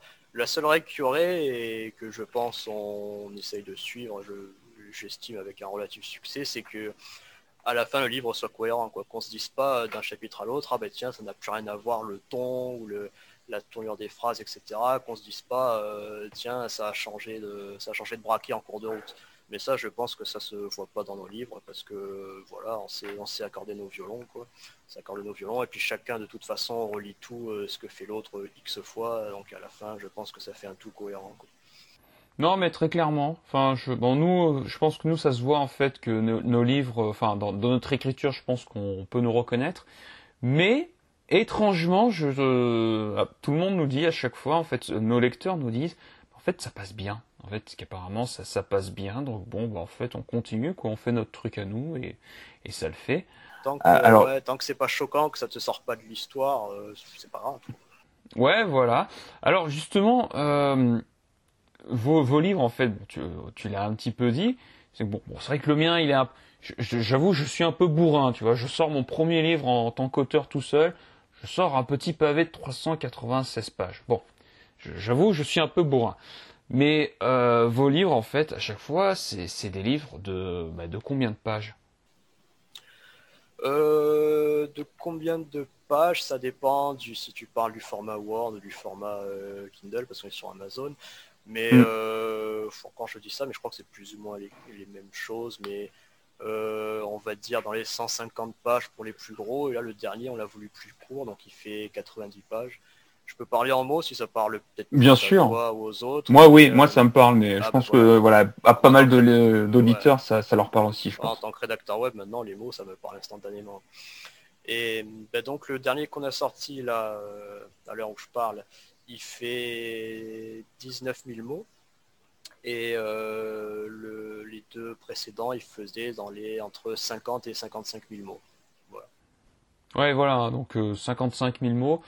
50 000 mots, moi, c'était la taille de mon roman, et pour mon livre sur la créativité, il faisait 65 000 et quelques mots. Donc euh, voilà. D'accord, bah, tu vois, avec 400 pages, j'aurais pensé plus, tu vois. Mais bon, après, ça dépend de la police, ça dépend si. C'est voilà, c'est par rapport à la police. Voilà, il y, a de la police, il est illustré. En plus, bon, il y a aussi 400 pages parce que il y a aussi beaucoup d'exercices.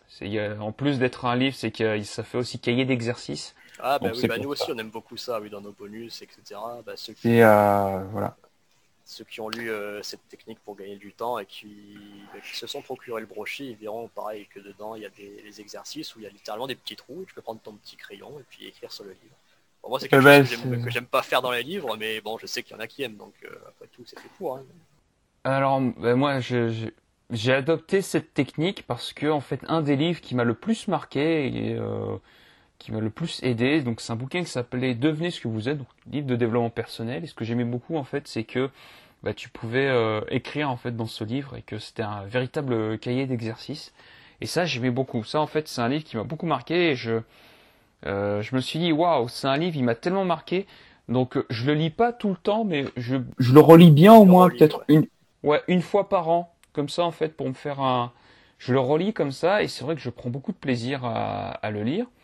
Et c'est vrai que bah, je me suis dit, putain, j'aimerais bien que mon livre il fasse ça. C'est-à-dire que les gens, en fait, non seulement, tu vois, ils lisent, ils s'apprennent de l'information, mais que derrière, euh, ils peuvent s'exercer, ils disent, ah ouais, non, j'ai appris un truc, mais je peux pas l'appliquer. Non, non, non, non, non. avec tonton Pascal, non, non, tu, ça, ça marche pas comme ça. Et donc c'est vrai que moi, à chaque fois, je pose des questions et les gens peuvent écrire leurs réponses, quoi. Donc, euh, Ouais, ouais, ouais, bah, c'est exactement ce qu'on a fait dans le, dans le livre, cette technique pour gagner du temps. Il y a, il y a des questions, et, enfin, des questions dans le cours de livre, et à la fin, il y a toutes les, une, une, sorte de ce qu'on appelle un cahier d'exercice où il y a toutes les questions synthétisées et reprises, et où tu as toute la place, euh, tout ce que tu veux pour développer euh, à loisir. Il faut un peu bosser, mm. bon, c'est comme ça qu'à la fin, tu en sors avec vraiment un plan concret pour, bah, pour pas ressortir de ta lecture en disant ah ouais c'est cool et puis dans ta vie il n'y a rien qui change comme c'est souvent ouais, voilà. perso. Ouais, c'est souvent ça. Et donc c'est vrai que moi, par rapport à mon livre, je voulais pas uniquement un livre où les gens le lisent, disent ouais c'était cool. Je me suis dit non, je, je voulais qu'il bosse. Je lui dis non non, tu, tu vas lire et, et, tu vas bosser parce que bon, je, moi j'aime bien les livres de dev perso, mais bon, euh, l'inspiration ça suffit. Hein. Donc hop, tu vas bosser un peu. Et, euh, et donc je pense que ouais, mon livre, euh, je pose pas mal de questions. Enfin, j'ai souvent voilà une partie, une explication avec des exemples et derrière, boum, exercice. Voilà, des exercices. Je, enfin voilà, normalement un chapitre se fonctionne ainsi. Et même derrière, je donne également bah, les erreurs dans lesquelles ils peuvent tomber, ainsi que bah, le, les, euh, les, des indicateurs de réussite. C'est-à-dire, bah... ah, c'est bien, ouais, c'est bien. T'as bien bossé. Ah, ouais. ah oui, oui, je je peux dire je me suis bien cassé le cul. Ouais, on peut dire les choses comme elles sont. Disons-le, je me suis bien cassé le cul. Oui, en effet. Donc, et j'ai fait ça, voilà, pour les, voilà, les trois grandes parties de, de mon livre. Voilà, et sur cinq, il y a trois grandes parties, et c'est vrai que sur, sur cela, j'ai beaucoup bossé. Mais bon, derrière, euh, ça fait un. Enfin, je suis content, je suis très très ouais, content. après, t'es fier derrière, quoi. Quand tu vas tomber, tu fais ah, merde, ça valait le coup. Ouais, ça vaut le coup. Alors après, bien sûr, voilà, c'est un j'ai tout fait tout seul, donc après, bon, il y a certainement des choses qui peuvent être améliorées, mais là, je laisserai le, la responsabilité au lecteur de me dire, fait, ouais, ton bouquin il est bien, mais cette partie c'est nul, c'est nul, ou cette façon de faire c'est nul. Ah bah ça, si tu peux l'avoir, c'est le top. Hein. Nous, on, bah, on travaille, euh, en, je sais pas si on peut dire travailler, ouais, mais on essaye d'avoir un maximum de, de bêta lecteurs, à vrai dire on essaie de mettre notre livre dans, le, dans les mains d'un maximum de personnes avant qu'il sorte, parce qu'on a toujours, on a beau le relire 150 fois euh, tous les deux et la faire relire à nos proches, ou, etc. Tu as toujours des retours, tu te dis ah mais oui là il a raison, là c'est pas clair, là il y a, y a une faute, là pour moi c'est clair, mais en fait pour le pour n'importe quel lecteur lambda ça n'est pas du tout. Et euh, oui ça c'est sûr qu'il n'y a pas de meilleure euh, correction ou travail éditorial que bah, le, d'aller au feu, de le faire lire à des personnes qui ne te connaissent pas et qui ne savent pas de quoi tu parles et qui découvrent ton livre naturellement. Mhm. Alors justement, euh, tu parles de trouver des bêta lecteurs. Justement, comment vous vous trouvez vos bêta lecteurs pour euh, voilà faire passer l'épreuve du feu de vos, écrits? Ben ça, ça renvoie un peu à toute la partie euh, marketing, hein, pour dire les, gros mots. Hmm.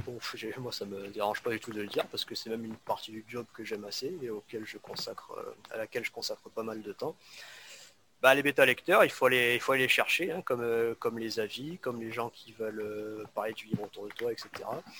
Donc bah, c'est beaucoup de communication sur les réseaux sociaux, euh, Facebook et LinkedIn en ce qui me concerne, beaucoup de LinkedIn.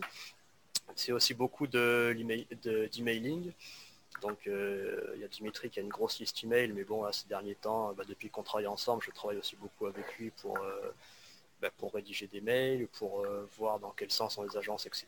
Même s'il fait peut-être le plus gros du boulot, j'en sais rien. Mais enfin voilà, comme je te disais, on cherche pas à savoir qui fait le plus de boulot ou quoi. Euh, des fois, lui fait des mails alors que c'est lui qui a le, qui a le compte, euh, voilà, qui gère la liste, etc. Mais j'écris des mails pour lui. Des fois, j'écris même des mails en parlant à sa place, en disant je pour Dimitri, parce que parce que voilà, il faut faire un mail comme ça et que je commence à bien le connaître et que ça me dérange pas de le faire, au contraire. Euh, bref, tout ça pour dire que voilà, Dimitri fait beaucoup d'emailing et donc, eh ben, voilà, on a une euh, actuellement, je sais pas, on a plus de bah, actuellement à l'heure où je parle, ça, monte assez vite, mais on va dire entre 1000 et 1500 personnes euh, d'abonnés email. Donc on leur envoie des mails quand on, quelques semaines avant de sortir le livre. On envoie, une version une gratuite à tous les abonnés de la liste. On dit voilà, si, si vous on enfin ça dépend, ça dépend, mais grosso modo, c'est là qu'on trouve beaucoup de nos bêta lecteurs. On n'envoie pas à 1500 personnes comme ça, ça leur demander leur avis, parce que peut-être qu'ils s'en foutent, qu'ils nous suivent pour autre chose, etc.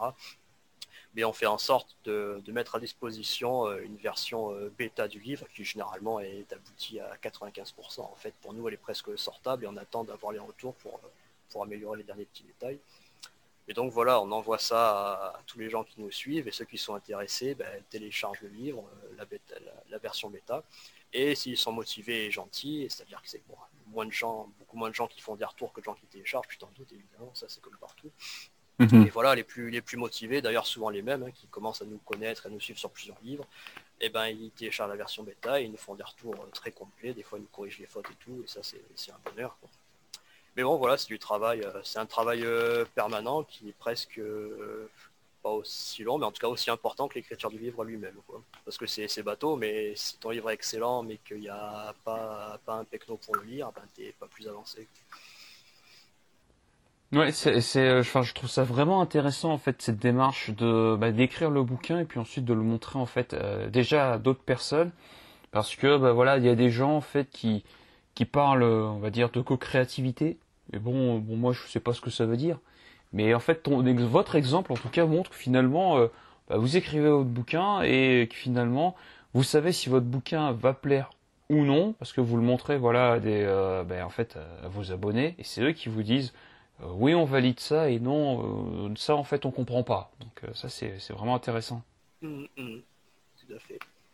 Ouais, parce qu'on pourrait se dire, il y a peut-être des gens qui auraient l'objection, ouais, mais du coup, vous bossez gratuitement, il y a des gens qui ont, qui ont vos livres gratuitement. d'un côté, oui, d'un autre côté, je pense que le jeu en vaut largement la chandelle. Et puis, tu leur envoies pas non plus une version euh, définitive. C'est un PDF, il est watermarké, ça va encore changer parce qu'ils n'ont pas tous les bonus, etc. Donc euh, je pense qu'il faut pas s'arrêter à ça et que c'est vraiment, tu as vraiment tout à y gagner et quasiment rien à y perdre. Quoi. De toute façon, si les gens veulent pirater ton livre, je sais que Dimitri me dit que, ça existe et que tu n'as pas besoin de l'avoir distribué en bêta lecture pour qu'il se retrouve sur un site obscur russe ou je sais pas quoi. Donc il euh, faut pas s'arrêter à ça, je pense. Oui, voilà. Enfin, je sais que les grands gourous euh, du web, tu vois, ils savent que tu vois leurs euh, leurs bouquins, tu vois, peuvent être piratés. Donc, de toute façon, en fait, même eux, ça, ils ont, ils sont totalement. Ouais, voilà, ça fait de la pub. Si le contenu est bon, honnêtement, ça fait de la pub gratuite, quoi.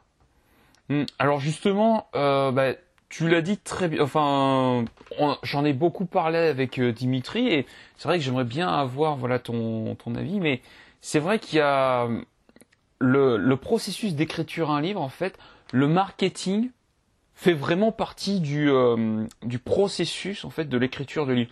Peux-tu voilà nous, nous expliquer finalement bah, comment vous travaillez en fait euh, quand vous débutez l'écriture d'un livre, bah on va dire de l'écriture bah, jusqu'à bah, l'établissement en fait de son marketing. Est-ce que tu peux voilà bah, expliquer grosso merdo en fait comment ça se passe? Ah, il, y aurait, il y aurait beaucoup à en dire, et j'espère que je vais pas dire des bêtises et que je peux me faire taper les doigts par Dimitri. Mais euh, à vrai dire, on travaille, euh, je sais pas si j'en ai parlé, mais notamment sur un Trello. ah non, on n'a pas parlé. Ah ben, je dévoile le poteau, on s'en fout pas du tout. Mais euh, alors Trello, pour ceux qui connaîtraient pas, c'est un, tu connais peut-être, je pense, c'est assez connu, c'est un outil de comment dire, de, gestion, de, un outil de gestion où tu peux organiser tes, euh, ton agenda, organiser tes tâches, etc.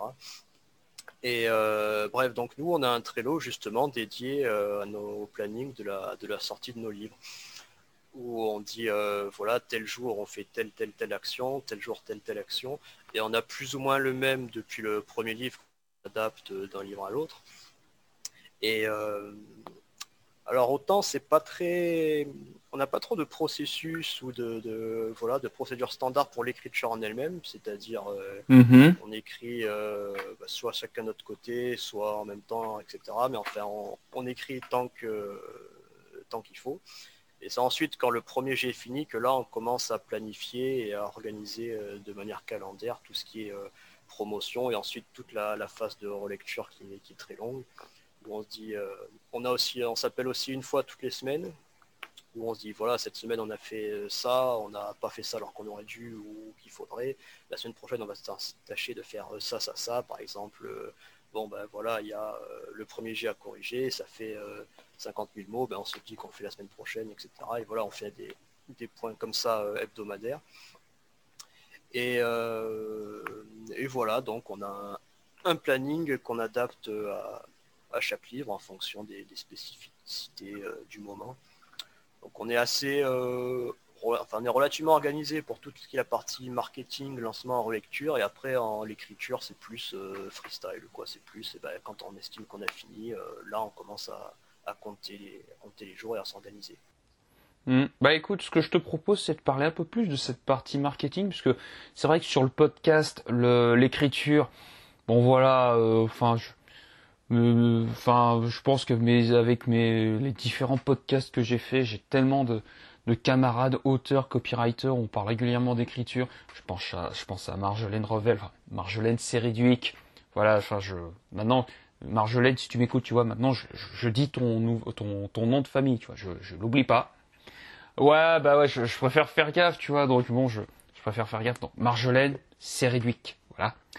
Euh, voilà, j'en ai parlé avec Mathias, euh, j'ai parlé d'écriture, enfin, je parle très régulièrement d'écriture, et c'est vrai que là, c'est intéressant de bah, plutôt de se concentrer voilà sur la partie marketing.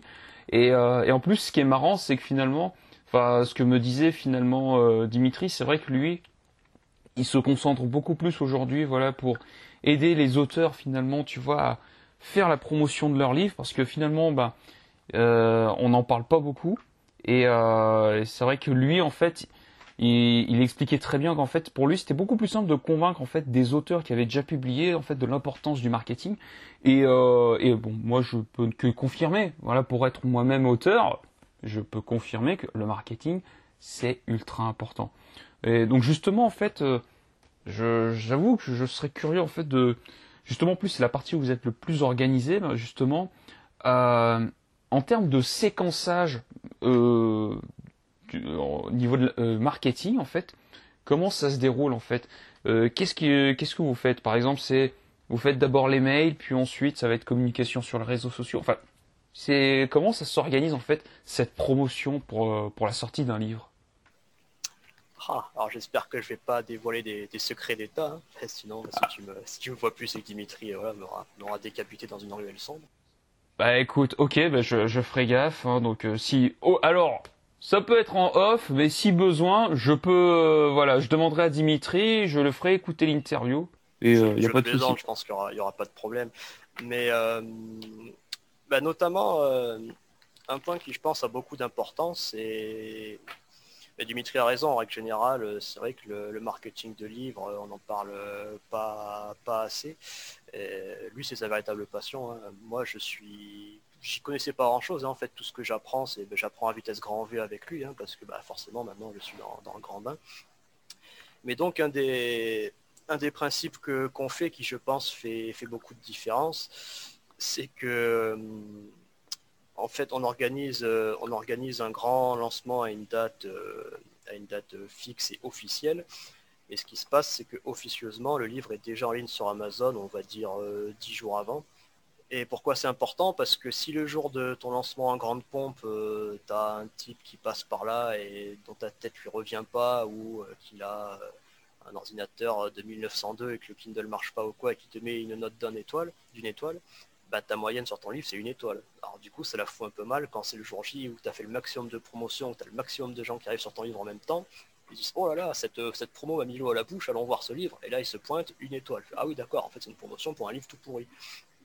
Et donc, c'est pour éviter ça, notamment, qu'on fait cette étape importante qui est d'essayer de récolter des avis euh, toujours sincères. On dit jamais, euh, mettez-nous un avis positif. on dit, euh, après, voilà, c'est des gens des gens qui, aiment ce qu'on fait, etc. Donc on se doute, on espère que voilà, ça va être plutôt positif ce qu'ils vont dire, mais on ne force jamais personne à écrire quoi que ce soit dans un sens ou dans l'autre.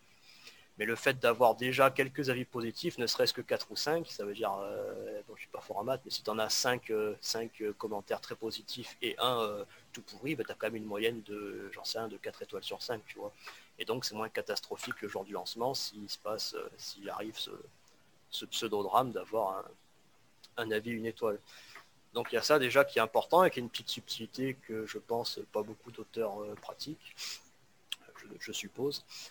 Et après, euh, il y a beaucoup de choses. Hein. Il y a les posts, euh, les posts sur LinkedIn. Il y a le fait, le fait d'ouvrir la, d'offrir le livre en bêta lecture. Ça fait à la fois, parler et voilà, ça permet de faire découvrir le livre à des gens qui nous, connaissent pas forcément, qui sont nos abonnés mais qui n'ont pas connu les livres précédents.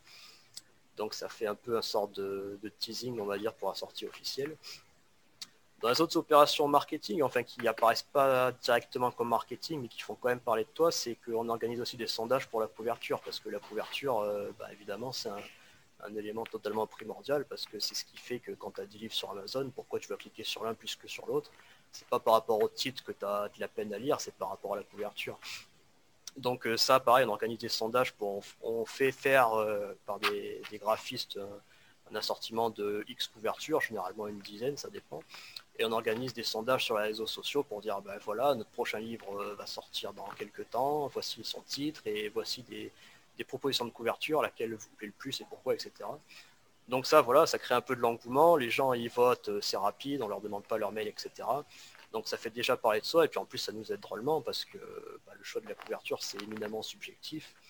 Et quand tu euh, je te dis, euh, sur cette 10 couvertures, tu te dis, ah, moi j'adore celle-là. Et puis quand tu vois que sur 100, je sais rien, 100 personnes, ben, la couverture que toi t'aimais, il y a genre 2% euh, qui ont trouvé que c'était la meilleure. Tu te dis, ah bon, bah finalement, on peut pas prendre celle-là finalement. Donc voilà, il y a cette, cet aspect aussi sondage. Et ce qu'on fait aussi, je ne sais pas si Dimitri en a parlé, c'est que, peut-être pas le faire à chaque fois, mais souvent quand on sort un livre, on contacte des collègues auteurs et on organise ce qu'on appelle une cross-promotion, c'est-à-dire que ces, collègues auteurs, on s'est arrangé avec eux pour qu'ils proposent leur livre à tout petit prix, en l'occurrence 99 centimes, parce que sur Amazon c'est le minimum. Et donc on contacte voilà une, enfin 5 ou 6 auteurs pour un total d'une dizaine de livres, ça dépend des fois, parce que certains auteurs des fois ont plusieurs livres. Et on fait une landing page, donc en gros une page commune avec toutes les couvertures des livres, et on envoie ça en fait à toutes nos listes email communes en disant euh, regardez pendant 48 heures seulement tous ces livres sont seulement à 99 centimes ce qui est totalement vrai. Et donc du coup bah, en fait on multiplie par 10 euh, les gens euh, devant lesquels on met notre livre au moment de la sortie alors ça voilà je sais pas je, dire, je sais pas si je peux le dire mais de toute façon ça fait trois livres qu'on sort trois livres que les, gens qui nous suivent voient qu'on organise ça donc c'est pas pas vraiment un, secret mais ça voilà c'est un truc qui vient des États-Unis qui est très pratiqué là-bas et qui en France ne se fait pas trop. Et ça, ben, ça change radicalement la donne, hein, parce que là, on l'a vu encore sur le, livre, euh, cette technique pour gagner du temps. Euh, avec les, on avait 10 euh, livres, je crois, dans l'opération, et au, plus haut moment, on en a eu 4 dans le top 100 Kindle, alors que bah, avant l'opération, on en avait qui était, en avait un, il était genre position 340e, 342e, enfin 342 000 euh, dans le classement. Et pendant l'opération, il est passé dans le top 100. Quoi. Donc il a gagné euh, voilà, 342 900 places euh, avec cette opération. Donc voilà quelques tips parmi d'autres. J'espère pas avoir été trop long et que c'était clair et intéressant. Ah, c'est super intéressant. C'est enfin. ah oui, non, mais vraiment, je trouve que c'est très intéressant. Euh, c'est euh, ouais, bon, enfin moi pour euh, pour, euh, aimer, enfin pour étudier le marketing, c'est vrai que ce sont des techniques marketing que l'on voit régulièrement aux États-Unis, qui sont pas forcément utilisées en France, mais surtout, en fait, c'est des techniques qui sont pas forcément utilisées en fait dans l'industrie du livre. Et, et c'est vrai que je trouve ça euh, enfin ouais, c'est euh, et en plus bon, moi je peux en parler hein, de ces façons de faire la promo parce que moi je les ai vus sur LinkedIn donc les couvertures, euh, le le fait parfois que bah, voilà vous partagez. Là je l'ai vu pour le dernier livre où voilà vous aviez plusieurs auteurs voilà qui proposaient leur livre voilà 99 centimes. Donc ouais je l'ai vu ça et c'est c'est très intéressant. je, trouvais ça vraiment très très intéressant, très intelligent. C'est en plus, je trouve que c'est une forme de partenariat. Voilà, c'est c'est un lancement orchestré, mais euh, qui fonctionne bien. C'est, enfin, moi j'ai connu les lancements orchestrés, tu vois, donc euh, qui étaient en vidéo, en mode euh, Jeff Walker aux États-Unis et puis en mode ben le marketeur français Olivier Roland en France. Et c'est vrai que et c'est vrai que là, ça passe bien pour des livres. C'est vrai que ce, ce genre de lancement passe bien parce que voilà, ce sont des partenariats que tu crées, voilà, avec d'autres auteurs c'est vrai que ça passe bien. Ça, passe d'autant mieux qu'on ne met pas un livre sur le développement personnel à côté d'un livre de science-fiction, à côté d'un livre de cuisine. Tu vois, on, fait, on sélectionne des livres des auteurs sur des sujets connexes et on se dit que n'importe qui qui tombe sur, ces, sur cette offre, il a de très bonnes chances d'être intéressé, d'être très bonne chance d'être intéressé par plusieurs livres dans le tas, quoi. Et donc, euh, bah voilà, ça fait une bonne, ça fait une saine émulation pour tout le monde. Parce qu'il y en aurait qui pourraient se dire, d'ailleurs, on a eu des, auteurs, je pense, je sais plus exactement, mais qui bah, qui n'étaient pas intéressés, qui se disaient ah ouais, mais alors du coup, mon livre va être mis entre guillemets en concurrence avec neuf autres, autres livres dans la même niche ou quoi. Mais c'est pas comme ça qu'il faut voir les choses parce que bah, on le voit au résultat des classements des, classements des livres de tous ceux qui participent, c'est que bah, grosso modo tout le monde est gagnant. Les gens qui voient ça, ils se disent à 99 centimes, euh, pour ainsi dire, j'en achète 10 ou 1, euh, ça change pas grand chose. Quoi. Ça, ça sera tout juste le prix d'un livre broché normal. Donc euh, finalement tout le monde est. T'as, personne qui est lésé dans l'opération. quoi. Oui, et puis... tu te fais découvrir par d'autres personnes qui ne te connaissaient pas forcément et qui ont des chances d'être intéressées par tes thèmes et tu fais aussi découvrir à ton audience euh, d'autres auteurs qui peuvent les intéresser et c'est pas c'est pas des vases communicants quoi enfin je veux dire c'est pas parce que euh, tu as vendu un livre à quelqu'un qui va pas aller en acheter l'autre livre de ton voisin quoi. Non, et puis de toute façon, le Kindle, je pense, va. Euh, enfin, c'est, à mon avis, c'est un marché en pleine croissance à, cause du. ou grâce du, au Covid. Voilà, ça, ça va dépendre. Mais voilà, enfin, je. je par exemple, tu vois, un de mes derniers invités, par exemple, je, l'ai eu et il m'a dit, écoute, euh, je, je tu m'as parlé de ton bouquin, je l'ai acheté en Kindle, quoi. Et donc je me suis dit, waouh, on a parlé ensemble, il, a acheté. je peux le citer, hein, parce que normalement il passera euh, juste avant toi, c'est euh, Dan Noël. Et, et, donc ouais, il m'a dit qu'il avait acheté le bouquin, quoi. Donc c'est cool. Voilà, c'est c'est cool quoi. il avait eu directement, tu vois, dans son Kindle, il me dit, j'ai discuté avec toi, j'ai hop, je suis allé sur Amazon, j'ai acheté directement sur le Kindle, et j'ai commencé à le lire. Et là, je fais ah ouais, putain, c'est cool. Donc euh, oui, c'est il faut. Enfin voilà, je pense qu'il y a un vrai truc. Hein. Voilà, c'est un vrai vrai truc. En tout cas, moi, euh, moi, je suis content. Enfin, je trouve que les, euh, ce que tu nous as partagé, c'est c'est du bonbon. Enfin, moi, pour moi, c'est du bonbon. Hein. Ah ouais, non, mais ouais, pour moi, je. Bah moi aussi, moi aussi. Donc bon, bon j'adore le chocolat, mais c'est vrai que bon, voilà, de temps en temps, un petit bonbon, ça, ça, ça fait plaisir. alors, justement, euh, on parlait de LinkedIn. Donc j'en ai un petit peu parlé justement la, semaine dernière, tu enfin la semaine dernière, peut-être il y a deux semaines quand tu écouteras ce podcast avec Dan Noël, j'en ai beaucoup parlé avec euh, euh, Christopher Piton. ah ben oui, oui quand même, c'est Monsieur Carousel quand même sur sur LinkedIn, ah, quand même. justement en fait, tes contenus en fait, tu, tu crées en fait du contenu uniquement pour la promotion sur LinkedIn ou ça t'arrive de temps en temps de, créer du contenu euh, bah, pour plus te faire connaître toi? Bah, Les deux mon capitaine. En fait euh, l'un puis l'autre. C'est-à-dire que hmm. quand j'ai commencé, euh, je crois que LinkedIn, je m'y suis mis fin 2019. Donc c'est pas vieux, tu vois, à l'heure où je parle, ça fait tout juste un an. Hein. Hmm. Il y a un an, j'avais un compte qui était créé que j'avais dû faire pour une raison obscure quand j'étais à la fac et où il y avait littéralement euh, zéro personne où je m'étais jamais connecté et j'avais pas d'avatar, enfin le, site vierge quoi. Juste il y avait le nom qui était réservé. Et euh, je m'y suis mis parce que à l'époque pour développer un peu mon, business de rédaction web en dehors de 5 euros parce que bah, j'aime pas mettre tous mes yeux dans le même panier. Et et donc pendant, euh, je ne saurais pas dire, mais peut-être 6 ou 8 mois, bah, j'ai beaucoup posté, euh, bah, j'ai fait ce qu'on appelle de l'inbound marketing. quoi. C'est-à-dire que j'ai posté euh, sans vendre quoi que ce soit, juste en parlant de, mon quotidien, de ce que je faisais en rédaction web, de mes pensées, enfin voilà, toutes sortes de choses qui se fait classiquement sur LinkedIn.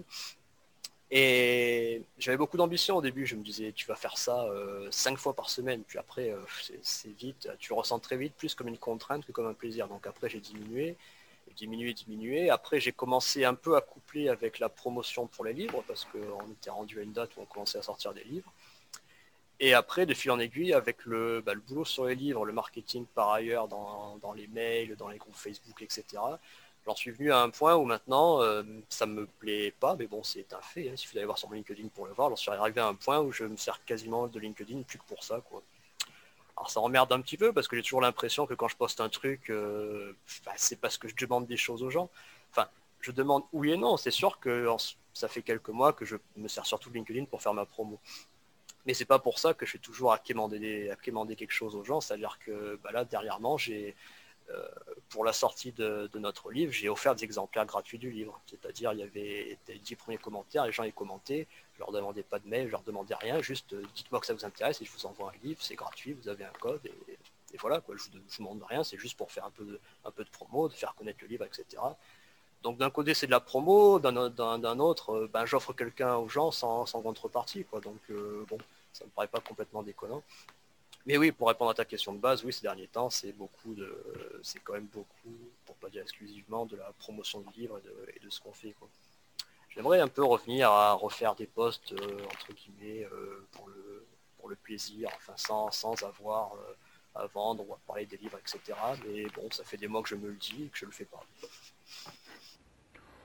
Ça, arrivera, hein. de toute façon tu, tu verras bien. Ouais, tu, tu verras bien. Enfin, moi, je sais par exemple LinkedIn, moi, je c'est vrai que pour moi, LinkedIn, c'est plus un terrain de jeu où je, en fait, je, je réduis en fait ma pensée. Enfin, moi, je, je suis un adepte du mailing quotidien. Moi, j'envoie un mail par jour. Oh, bravo. Félicitations. Ben, de, de, rien. c'est, euh, bah, bon, moi, j'avoue, j'aime ça. J'avoue, j'aime bien le, le mailing quotidien. J'ai fait un podcast, bon, à l'heure où, on enregistre cette interview qui n'est pas encore sortie, mais toi, cher auditeur, normalement, il sera déjà sorti, où j'ai publié, voilà, 7 raisons créatives pour euh, écrire un mail par jour. Et euh, donc, je donne 7 raisons pour écrire un mail par jour, mais je suis un mec sympa, je donne également 7 raisons pour lesquelles tu ne devrais pas écrire un mail par jour. Comme ça, au moins, ça donne un avis équilibré. Eh oui, oui, parce que souvent, eh oui, parce que souvent, les, on te vend un truc, on te dit oui mais non, il faut écrire un mail par jour et puis c'est tout. Bon moi j'ai voulu faire euh, autre chose, je me suis dit j'ai envie d'avoir quelque chose de plus équilibré et euh, j'avais envie d'innover. Je me suis dit écoute, j'ai trouvé cette raison pour euh, pour dire c'était assez simple, mais trouve cette raison en fait de ne pas y aller. Et je suis inconvaincu, tu vois. Et j'ai trouvé cette raison pour lesquelles tu ne devrais pas le faire. Et donc je le partage dans ce podcast justement parce que voilà c'est ça permet, j'essaye d'avoir un avis équilibré, bien que voilà, je, mon avis n'est pas objectif, il est surtout honnête. Hein, voilà, il est surtout honnête. Et, euh, et donc c'est vrai que moi le mailing, c'est avant tout euh, un, un, terrain d'entraînement. Je dis souvent que moi le mailing c'est un terrain d'entraînement. Et aujourd'hui, je dis même que c'est mon activité centrale. C'est-à-dire pour moi, en fait, mon activité tourne autour de mes mails. Euh, et, ça, je pense, c'est un truc dont je vais parler euh, dans, mes mails où je vais régulièrement en parler. C'est que je pense que beaucoup de choses que je vais créer dans les mois à venir, euh, la base sera dans mes mails. Que ce soit des articles, des mails, évidemment, des podcasts, ou même des livres. Je pense qu'il y a énormément de choses, voilà, dont la base se trouvera dans mes mails. Et, et donc par rapport euh, aux mails, bah euh, ouais, enfin j'aime bien les mails. Et justement, je me disais putain, mais dans quoi je pars? LinkedIn. Moi, ce que j'aime bien faire, voilà, ouais, tu vois, le problème c'est que je raconte des conneries puis parfois je divague.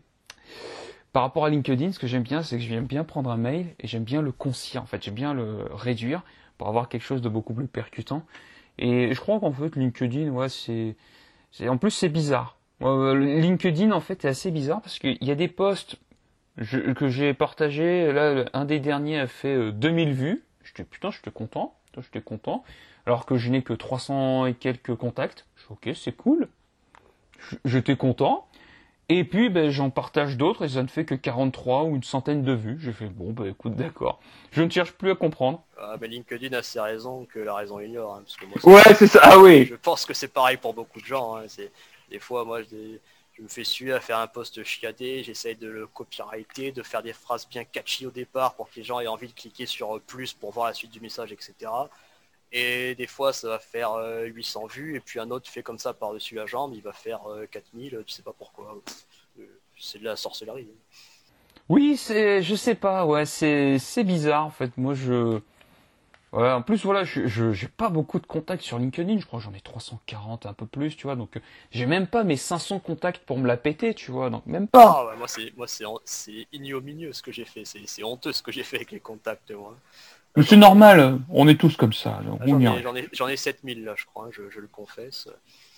Non, mais c'est normal. À un moment donné, il faut se faire plaisir dans la vie. Euh, c'est euh, ouais sais même pas ce que ça m'apporte, mais bon, à part de pouvoir dire dans un podcast que j'ai 7000 contacts sur LinkedIn, mais c'est un peu comme les amis sur Facebook, tu vois. Bon, Par contre, c'est réaliste, j'en ai, je sais pas, une centaine. C'est Normalement, sur Facebook, je les connais à peu près. Sur LinkedIn, euh, c'est très loin d'être le cas. Ouais, mais bon, enfin, tu sais, je, moi, je, je, souvent cette phrase quand les gens me demandent en contact, c'est euh, bon, bah ouais, tu, tu m'ajoutes, c'est cool, mais Qu'est-ce qui t'a donné envie de m'ajouter À part gonfler le nombre de relations sur LinkedIn, voilà. Ou potent... je dis, je dis souvent ça, c'est à part gonfler le nombre de relations sur LinkedIn, ou en fonction du profil, j'aime bien dire, ou potentiellement me transformer en client.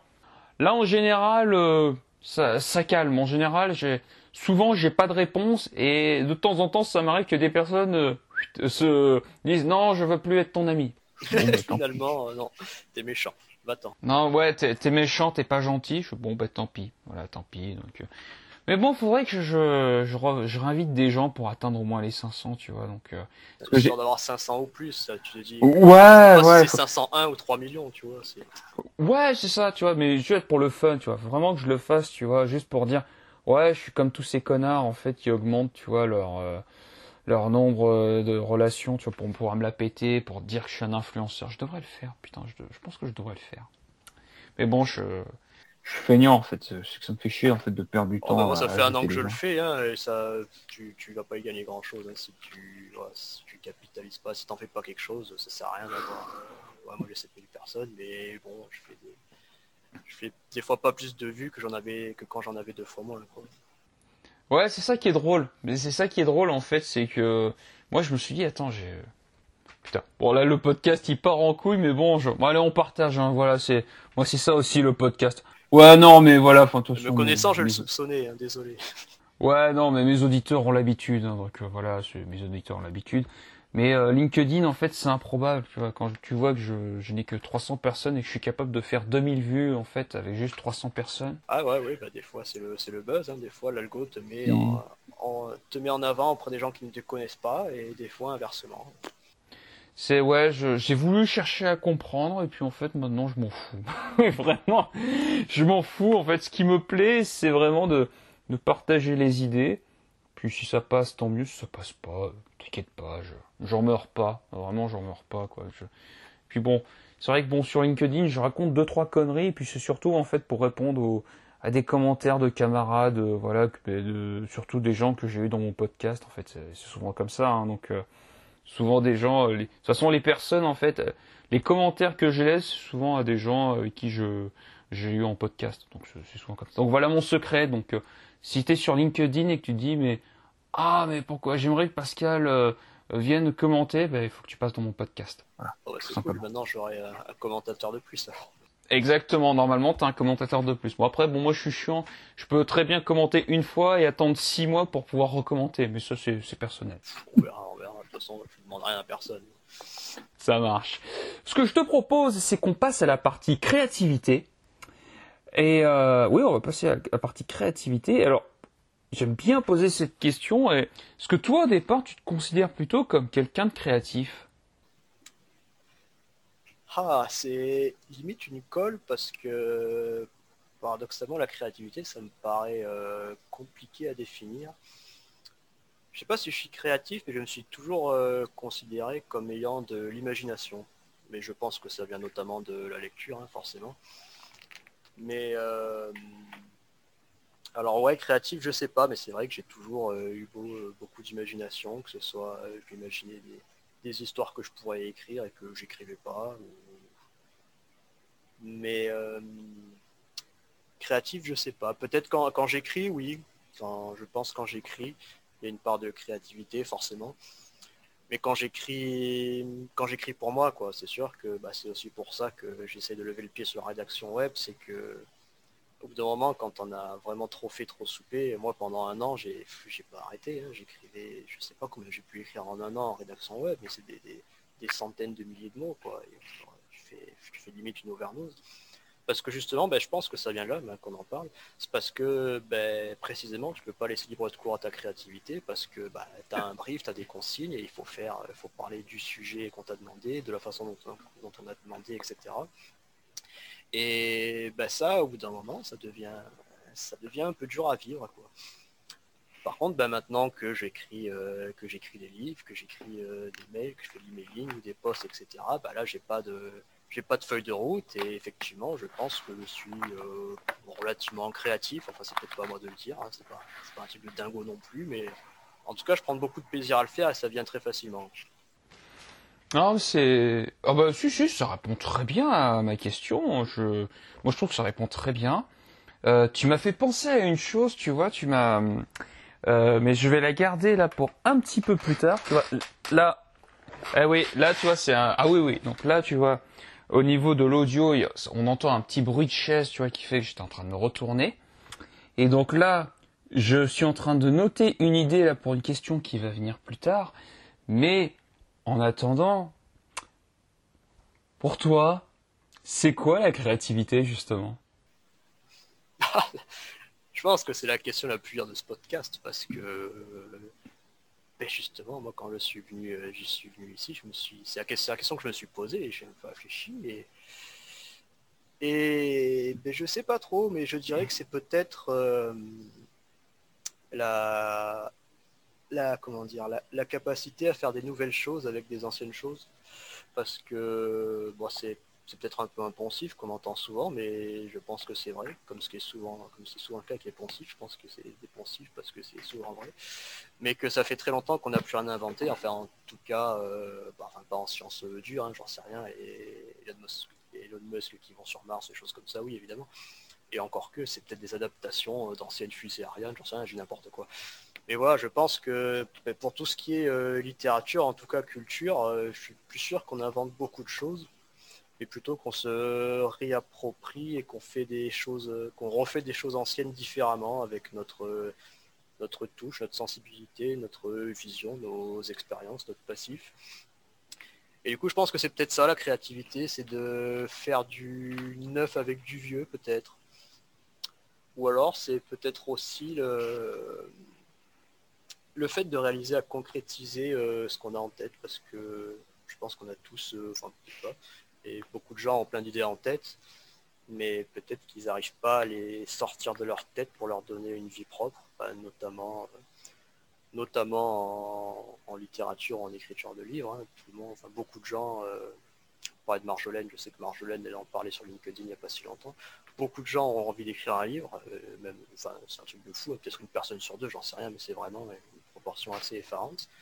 Et je suppose que beaucoup de ces gens ont plein de superbes idées en tête, mais après, euh, bah, il, y a les avoir en tête et puis il y a les coucher sur le papier, enfin en tout cas pour ce qui est d'écriture de livre. Et je pense que c'est peut-être ça la créativité, ou en tout cas ça doit en demander une part, parce que, parce que quand il faut mettre des mots sur tes pensées, c'est bah, pas évident, tu te rends compte que c'est deux choses totalement différentes. C'est notamment pour ça, par exemple, que le journaling, euh, bah, c'est plutôt c'est plutôt cool. Je sais pas si tu vois ce que c'est. Ouais, bien sûr. Bien sûr, voilà. moi, je trouve que c'est un terme un peu pompeux pour dire en gros euh, faire un journal intime. Mais bon, quand on a 30 ans et qu'on est vieux, ça fait un peu, ça fait un peu has de dire oh j'ai un journal intime. Par contre, si je fais du journaling, euh, là ça claque, tu vois. Mais journaling, c'est quoi? C'est simplement bah, écrire, euh, souvent le matin pour toi, tout et n'importe quoi, ce qui se passe par la tête, ce que tu as envie de faire aujourd'hui, ce que tu n'as pas envie de faire, ce dont tu arrives et ce, qui te chagrine en ce moment, ce pourquoi tu es content. Des fois, si tu ne sais pas quoi écrire, tu écris oh là là, je ne sais pas quoi écrire. Et tu te rends compte en écrivant comme ça que ben, en fait, tu découvres plein de. Le fait de coucher euh, par écrit euh, ce que tu penses, ben, tu, tu découvres des nouvelles idées en fait que tu que tu pensais pas. Tu as, les idées qu'il y a en tête, il y a les idées qui viennent quand tu écris, c'est pas les mêmes. des fois c'est les mêmes, et puis des fois c'est pas les mêmes. Et donc voilà, je pense que c'est peut-être ça aussi la, créativité, c'est de, notamment dans le cadre de l'écriture, c'est de, concrétiser ses, pensées sur le papier ou alors d'en faire naître de nouvelles au moment où tu écris. C'est pas mal, ça fait plein d'idées, ça, fait plein de choses. Hein, dans, un peu à capella, mais... Euh, non mais t'as bien fait, t'as bien fait. À un moment donné, il faut, à un moment donné, faut se lancer, quoi. Ah donc oui, euh, ouais, t'as as bien fait, hein, donc. Euh... Ouais, t'as raison, t'as raison. Mais oui, euh, alors je me souviens de la statistique que Marjolaine avait partagée. Je crois que c'était un Français sur trois, ce qui est énorme. Hein, donc, ah voilà, je pas non plus totalement à l'Ouest. Ouais, voilà, non, voilà. Un, Français sur trois, je trouve ça énorme. Hein. Franchement, je trouve ça énorme. Et, euh, ouais, et puis par rapport au journaling, Euh, mais voilà, ça vient surtout voilà des, pages du matin de Julia Cameron, voilà dans son livre euh, Libérez votre créativité. Et, euh, et c'est vrai que bon, je, moi c'est vrai que j'écris tous les jours et je suis pas en mode, en mode voilà, bon, écrire en fait tout ce qui vient par la tête. Je l'ai fait. Franchement, c'est sympa à faire. C'est voilà, je l'ai fait. C'est sympa à faire. Après, euh, trop, c'est trop. non, c'est-à-dire que je. Bah, c'est-à-dire que. Bah, c'est pas que c'est trop, c'est trop. euh, Enfin voilà, euh, moi je l'ai fait. euh, moi je l'ai fait sur vraiment sur des gros cahiers. Après voilà, je trouve que c'est c'est redondant et je pense, enfin voilà, c'est redondant et je pense surtout que cette pratique-là, elle marche bien en fait pour des lectrices que pour des lecteurs. C'est euh, voilà, de toute façon le voilà, c'est comme le bouquin d'Elisabeth Gilbert euh, Big Magic. Pareil, euh, c'est euh, enfin je pense que c'est plus des bouquins qui sont orientés pour des lectrices que pour des lecteurs. Bien que bon, il y a des trucs voilà, le journaling c'est bien. Non, moi euh, j'ai pas eu de journal intime, moi je dis souvent que j'ai eu des carnets de bord. C'est quand même beaucoup plus sexy quand même, c'est quand même beaucoup plus sexy les carnets de bord. Et, euh, et puis justement, moi, ce que dans le carnet de bord, euh, moi, il n'y a pas aussi ce souci d'écrire tous les jours. Le carnet de bord, en fait, c'est que tu écris en fait quand tu sens que tu as besoin d'écrire. Ça, c'est plus intéressant. Euh, on peut dire que voilà, mon mailing quotidien, c'est un peu mon carnet de bord, parce que voilà, j'écris tout. Et voilà, quand tu écris un mail par jour, bah voilà quoi, tu Enfin, moi, je sais qu'en écrivant un mail par jour, je me livre énormément, tu vois. Bah, euh, c'est iné- c'est inévitable et c'est bien. Oui, c'est sûr que dans ton cas, euh, l'intérêt du journaling est plus limité. Et puis surtout, comme tu dis, moi j'ai beau pratiquer euh, un bon moment et puis quand tu le fais, quand tu t'y astreins quotidiennement, bah, tu vois souvent des mêmes idées euh, qui reviennent. Alors, pendant la première semaine, tu es, comme un fou, tu te dis oh là là, je pense je savais pas que j'avais ça dans la tête, c'est trop bien comme idée et tout. Puis au bout de deux semaines, tu te dis ah mais ça j'avais déjà écrit il y a trois jours et puis après tu te dis ah mais ça j'ai déjà écrit hier et finalement tu as vite fait de tourner en rond quoi. Donc je pense qu'il faut je sais pas, peut-être le faire avec des pauses ou bah, le faire quand Bah, on a disons que c'est a un- envie, simplement. Disons que c'est intéressant quand tu veux, enfin, c'est bien ça, quand tu veux retrouver des récurrences. Tu dis, ah ouais, mais ça, ah putain, en fait, je vois finalement ce sujet-là, c'est un sujet qui revient régulièrement dans ma, dans ma vie. Ça, c'est pourquoi pas. Ça, c'est intéressant. Après, euh, voilà, je, je pense que voilà, c'est pas forcément fait pour tout le monde. Je pense que c'est bien par période, voilà, on va dire. Quand tu sens qu'il y a un trop plein, voilà, euh, c'est, franchement, c'est pas mal. Et euh, mais c'est vrai que moi j'aime, je préfère cette discipline, on va dire, d'écrire tous les jours, on va dire mon mail. Parce que voilà, moi j'écris tous les jours. hein. Moi, tu peux, y a pas à chier. euh.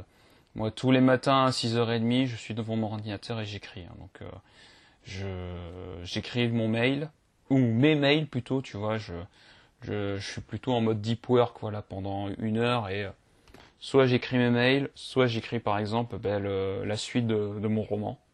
Et, euh, et voilà quoi. Donc euh, c'est euh, disons que je crois beaucoup plus à la discipline et à la, à la, productivité. Pour moi, c'est plus ça la créativité, c'est plus le fait de de délivrer en fait, d'écrire tous les jours, qui ait du sens ou pas, c'est pas grave. En fait, t'écris. C'est je- j'ai plus de je pense plus de cette façon-là. Je suis pas en mode ah il faut écrire parce qu'il faut vider ce que t'as dans la tête. Non, j'ai mon objectif en tête, je fais mes mots et, euh, et puis c'est tout quoi. Mais moi je suis admiratif de ce que tu fais, hein, parce que outre euh, bon déjà un podcast par semaine, ça on peut en, on peut en parler, ou on peut pas en parler, j'en sais rien. Bah tiens, on peut en parler si tu veux, y a pas de souci. Hein, tu, on peut. Eh, C'est juste pour dire que je trouve ça fou, parce que c'est un, un tel investissement, euh, déjà moi je trouve ça euh, totalement incroyable. Et en plus tu me dis que tu envoies un mail par jour, euh, je me dis mais que, que fait cet homme euh, quand est-ce qu'il dort ça m'arrive de dormir. On dirait pas comme ça, mais ça m'arrive de dormir. Ouais, sur un malentendu, mais faut, faut pas croire. Hein, je, ça m'arrive de dormir. hein. Je me rappelle, Ouais. il y a 17 ans, il me semble, Ouais, il y a quelques années, ça, ça m'arrivait de dormir. Non, non, mais si, si, hein, c'est euh, euh, mon secret. Voilà, mon secret, c'est une bonne organisation. c'est, Ah bah oui, euh, bah ça, c'est inévitable. c'est- le sujet de, de enfin, sans vouloir toujours le rabâcher, mais on a écrit là-dessus. Et tu peux faire ta promo. euh, moi, je, je parle bien de moi. Je parle bien de moi en fait régulièrement dans mes podcasts et dans mes interviews. Donc tu peux faire ta promo. euh, Donc il y a pas de souci. c'est juste que ça me, ça me renvoie, à, ça me renvoie à ça parce que c'est exactement le sujet de, de notre livre, c'est que bah, à un moment, si tu veux produire ou être créatif, enfin en admettant que ce soit deux choses différentes ou pas, je sais pas, mais dans tous les cas, euh, il faut s'organiser. hein, c'est, ça vient pas. Les bonnes résolutions, euh, ouais, c'est comme en début d'année, ça tient une semaine et puis après euh, ça part à volo si t'es pas organisé. Bah, en fait, si Pareil pour vra- écrire des mails ou faire des podcasts. hein, pardon. Bah voilà, c'est-à-dire que moi j'attends pas le 1er janvier pour prendre une bonne résolution. Enfin, c'est euh, voilà, tu te dis bon, j'ai envie de faire ça. Ok, bah écoute, euh, casse pas les couilles, fais-le quoi, et puis répète-le tous les jours. C'est, c'est mais en fait c'est aussi bête que ça. Hein. Il y a, c'est vraiment une décision, et puis après en fait cette décision, euh, c'est euh, c'est un c'est une habitude que tu prends quoi. C'est euh, je sais plus qui disait ça, en fait, une décision, elle doit se répéter tous les jours. Non, non, non, non. Une décision, tu la prends une fois. Et après, c'est l'action qui découle de cette décision que tu dois répéter. C'est tout. Parce qu'après, moi, je décide plus. Moi, je suis débile. J'ai pris une fois et après, je répète jusqu'à ce que j'atteigne, en fait, mon objectif. Et je préfère penser ainsi. Je préfère me dire, ok, j'ai décidé de faire ça. Quelle est l'action la plus conne et la plus débile qui me permette, en fait, d'atteindre mon objectif sans que j'y pense? Et je préfère euh, penser ainsi, parce que voilà, euh, euh, j'ai envie que mon cerveau il soit consacré uniquement pour des tâches créatives et des tâches en fait qui me plaisent le plus. Et moi, dans mon cas, c'est écrire, c'est écrire des mails, c'est écrire des histoires. Voilà. Le reste, je veux que voilà, je consacrerai vraiment le moins d'énergie.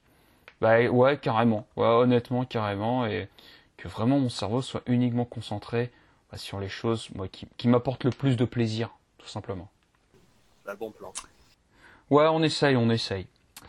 Alors, euh, pour revenir sur cette partie créativité, euh, quelles sont les actions de créativité que tu préfères le plus dans ton activité? Euh, dans mon activité, euh, ben, je dirais euh, écrire. Bah, je reviens un peu à ce que je disais tout à l'heure.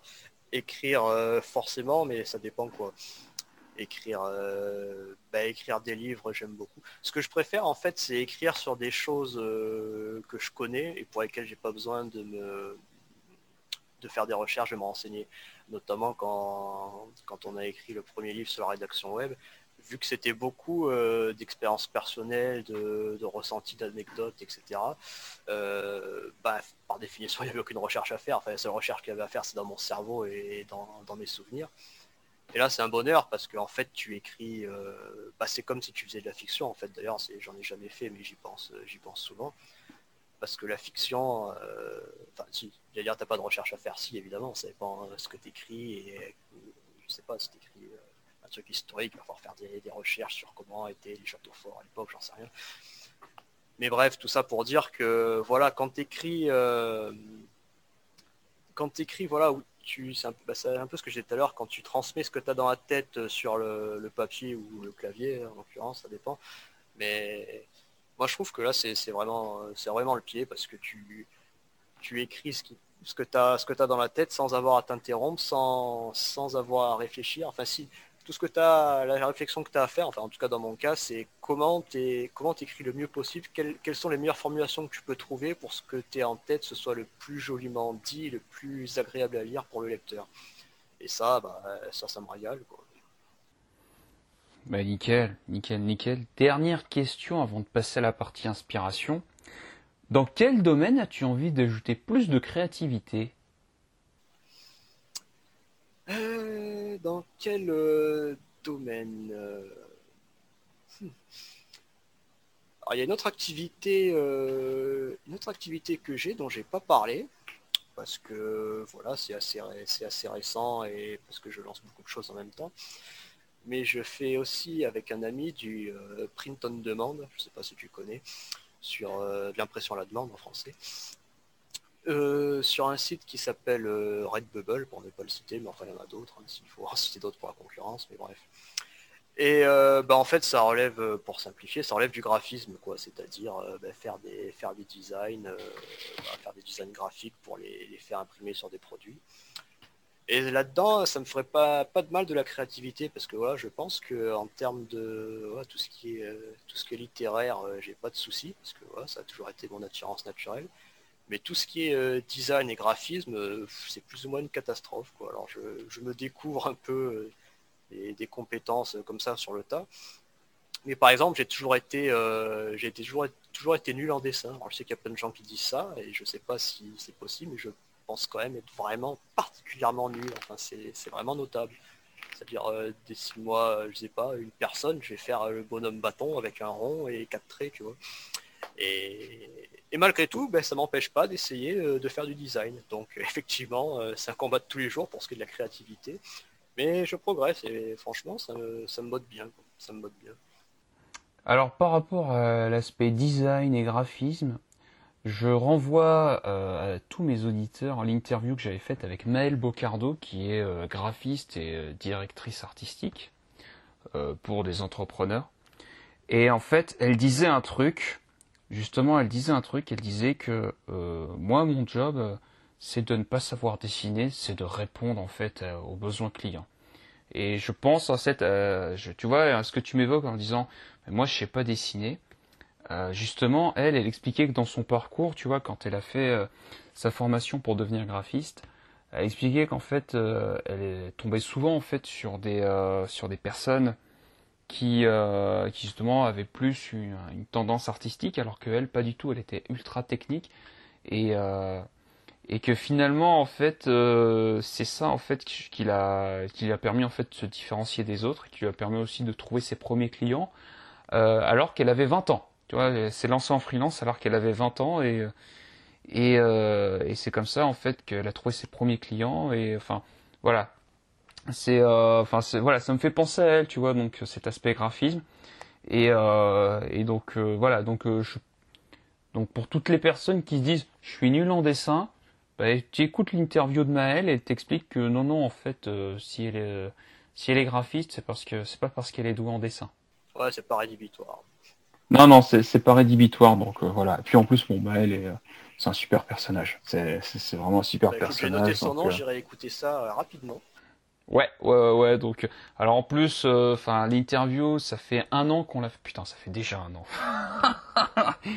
ouais, putain, ça fait un an, la vache. moi, c'est pareil. Quand je pense qu'il y a, quand je pense qu'il y a deux ans, je livrais les colis, je me dis, mais qu'est-ce que c'est que ce monde? Mais ouais, non, mais c'est ça, c'est ça. Enfin, mais moi, putain, je me dis, putain, ça fait déjà un an que j'ai fait l'interview avec Maël. Enfin, c'est, c'est ouf. franchement, c'est, c'est ouf. Alors, maintenant, on va passer à la partie inspiration. Et d'habitude, j'ai deux questions par rapport à l'inspiration, mais tu m'as parlé d'une chose, voilà, pendant cette interview, et je crois que je vais l'ajouter, voilà, dans mes questions, on va dire, pour les prochaines interviews. Et donc, je te remercie. Donc, c'est cool parce que voilà, je je, mets à jour voilà ma trame de questions euh, et, donc je te remercie. Tu as tout simplement parlé voilà d'imagination que tu avais beaucoup d'imagination. Donc la première question que j'ai envie de te poser c'est qu'est-ce qui nourrit ton imagination? Bah ça, euh, j'ai toujours été un peu euh, bah, outre, outre d'être euh, un gros gros lecteur, j'ai toujours été ce qu'on appelle aujourd'hui un geek. Alors à l'époque c'était honteux, maintenant c'est un peu à la mode. Mais bref, en gros, euh, quelqu'un qui joue à des jeux vidéo, qui, lit des mangas, euh, ce genre de choses, quoi, qui regarde des films j'en sais rien, de science-fiction, etc. Eh ben ça forcément ça m'a ça m'a nourri à fond quoi. J'ai joué j'ai joué à des jeux vidéo bah, j'ai commencé avec la Master System, pour ceux qui connaissent, je pense que tu as peut-être connu ça. Mais voilà, de la Master System à maintenant, bah, j'ai jamais arrêté de jouer à des jeux vidéo. Et alors à différents euh, degrés, hein, je te cacherai pas que depuis deux ans j'ai énormément levé le pied. Mais euh, ça, ça nourrit énormément. Et puis la lecture évidemment, parce que la lecture, euh, pareil, j'ai eu des périodes plus de lecture plus ou moins intensive. Et là, depuis, euh, depuis, 2000, euh, 2020, je me suis mis, voilà, j'ai pris des bonnes résolutions. Et ben, comme tu dis, plus que la résolution, j'avais surtout fait l'action qu'il faut pour la tenir. C'est-à-dire que je me suis dit, tu vas lire tous les matins et tous les soirs, en te et en te couchant, euh, qu'il pleut, qu'il vente, qu'il neige. Alors, ça m'arrive de temps à autre de ne pas le faire, mais bon, résultat, en 2020, ben, comme je disais, vu vu que je lis relativement vite, bah, j'ai lu en moyenne un livre par semaine. Quoi. J'en suis à 52 ou 55 livres là et l'année n'est pas finie. donc voilà, bon, ça évidemment en termes d'imagination, bah, tu, peux, tu peux mieux. Quoi. Et ben voilà, les, films, les livres, les jeux vidéo, euh, les mangas, les BD aussi, j'ai lu énormément de BD, un nombre incalculable. Euh, bah ça forcément, bah, quand t'es petit, on dit ouais, il a toujours la tête dans les étoiles, ou il rêve ou quoi, ben, ben forcément, hein, quand tu passes euh, ta vie dans les mondes imaginaires, bah, ça développe l'imagination, bizarrement. Hmm. Tu peux partager des titres, voilà, de jeux vidéo, de livres, de mangas ou même de films. Tu peux m'en donner, voilà, quelques-uns. Oh là là, quelle torture, parce que tous ceux que je vais pas citer. Euh, alors en, livre, je vais citer le premier que je citerai, je pense, jusqu'à ma mort quand on posera cette question, qui est ce teasing, l'attrape-cœur de Salinger. Je sais pas si tu connais. Mais, de nom. Euh, ça c'est, je pense, le livre qui m'a le plus marqué. Je l'ai lu euh, sept fois, je crois. Il y a une époque, je le lisais tout le temps. En fait. C'est-à-dire quand les films de le lire, ben, je le relisais, je faisais des petites coches. Et euh, donc évidemment, euh, Salinger. Mais c'est marrant parce que le, l'attrape-cœur, j'ai justement découvert dans un, dans un animé. Parce que ouais, je, j'ai, plus regardé d'animé que lu de manga. La différence, c'est juste que les, mangas, c'est la version papier, les animés, c'est la version dessin animé. Je fais comme toi, rassure-toi. Hmm. Bon, ben voilà, ça me, ça me rassure.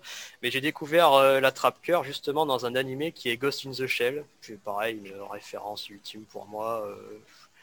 J'ai tous les films, j'ai toutes les séries. Euh, voilà, donc euh, ben, dans la première série, la première, la, première saison de la première série de Ghost in the Shell, ben, ça parle de ça parle de la trappe cœur, comme quoi c'est pas forcément euh, que du sang, de la baston, etc. Les animés très très loin de là. Et je me suis dit, tiens, qu'est-ce que c'est que ce livre dont il parle là, la trappe cœur Et du coup, je l'ai acheté et ben, ça a été, je pense, un des livres qui m'a le plus marqué dans ma vie, sinon le livre. Euh, d'autres livres, euh, La secte des égoïstes de euh, Eric Emmanuel Schmitt, pareil que j'ai trouvé totalement fou. Marche ou crève de Stephen King, parce que j'ai lu énormément de Stephen King. ma mère, petite dédicace, qui les a tous, je pense. Et tous, ça fait genre une bonne centaine de livres, hein, parce qu'il est très très prolifique. Donc Marche ou crève qui m'a particulièrement plu. Euh, bah, écriture, mémoire d'un métier, qui pour le coup n'est pas un livre de fiction de Stephen King. Ouais, mais c'est un putain de bouquin. Ouais, mais c'est un putain de bouquin. J'en ai parlé avec. Euh, bah, j'en ai parlé avec euh, bah, avec Dimitri. J'en ai parlé aussi avec le camarade Mathias Savary. Enfin, c'est que tu sois auteur, créateur de contenu, blogueur. Ouais, ouais, putain, c'est c'est un super bouquin. C'est un super bouquin. Euh, bon, j'en cite encore deux trois noms euh, parce que qu'est-ce que j'ai pas cité? Des jeux vidéo, euh, ah, jeux vidéo, ben, euh, Breath of Fire 3, Final Fantasy. ah ben voilà, Final Fantasy, ben voilà, World, of, Warcraft. Alors ça c'est encore un, autre game sans, mauvais jeu de mots. puis en animé, il y a Akira évidemment, Akira, le feu j'ai vu le, film un paquet de fois. C'est un des rares mangas que j'ai en, papier, Akira, que je trouve que je trouve dingue. Et puis en bande dessinée, j'en sais rien. Achille Talon, j'adore Achille Talon, j'adore Tintin. tellement de trucs que je pourrais citer comme ça euh, sans fin. Et là je suis dégoûté parce que voilà, j'en ai pas cité euh, le 1% que j'ai adoré, hein, mais bon, voilà, peut pas non plus passer 3 heures là-dessus. Mais...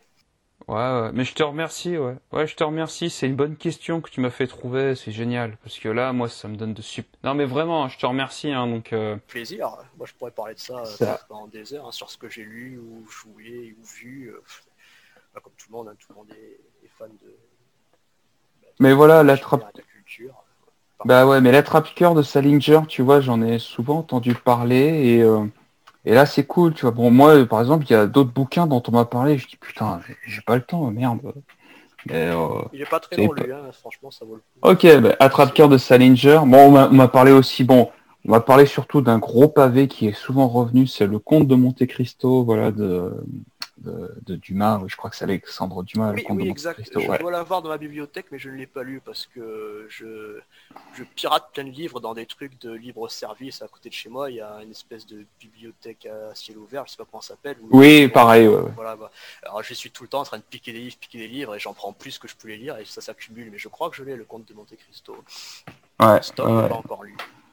Euh, comment euh, Cyrano de Bergerac, ça me fait mal de pas le citer parce que je l'ai lu tout récemment et j'étais sur le cul, est tellement incroyable. C'est un, ah, ben, Non, mais le, le roman français, c'est du lourd. C'est du lourd. Ouais, ouais, ouais. Genre, ce moment, je lis un truc euh, un peu de, de, niche, mais vraiment qui me, qui me retourne totalement. C'est Anne Rand de La Grève en français. En anglais, c'est Atlas Shrugged. Euh, désolé pour mon accent euh, pourri. Mais euh, ah oui, Atlas Shrugged, Ayn Rand, oui oui oui. Ah, ah oui, oui, oui. Oh, incroyable, j'ai pas fini. Bien sûr, ouais ouais, Atlas Shrugged, ouais de Ayn Rand, oui oui oui, c'est c'est en 700 hein. pages sur 1000 et quelques là, et c'est écrit petit. Mais je dévore ça, ça me met en retard le matin et tout, quoi, parce que je, je suis fou, c'est tellement, c'est tellement dingue, c'est tellement incroyable. Ouais, ouais, c'est. Euh... Enfin, ouais, ouais, j'avais lu que quelques pages, mais ça m'avait retourné le cerveau, quoi. Donc, euh, ouais, ouais, ouais, c'est. Euh... C'est. Mais.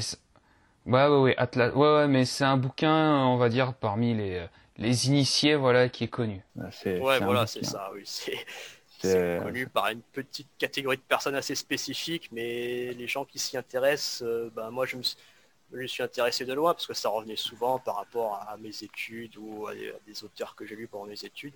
Je me dit tiens quand même ça ça m'a l'air euh, ça a l'air de me parler parce que sur le papier vu les retours qu'il y a ou quoi je pense que ça devrait me plaire. Et ouais j'étais très loin du compte. Ouais voilà c'est euh, ouais c'est top. Euh, non mais c'est putain c'est trop cool là ça me donne trop d'idées de titres là c'est génial. merci hein, c'est non mais vraiment avec plaisir. Mais... si on parle de livres, on peut faire une émission spéciale livre. Enfin, c'est pas que bah, ouais, non, mais. C'est important pour moi, voilà. C'est vraiment important, voilà, de parler de, de l'imagination parce que c'est ça aussi qui est euh, la racine des, des créativités, de la créativité. Elle, vient de là. Et, euh, et c'est cool que tu en parles. Tu vois, j'en ai pas, j'en parle dans mon livre, mais c'est vrai que j'en ai pas, je posais pas encore la question à mes invités, donc je te remercie. Bon, maintenant, on va passer aux questions inspiration là, habituelles, hein, mais euh, aujourd'hui, quelles sont les choses qui t'inspirent le plus?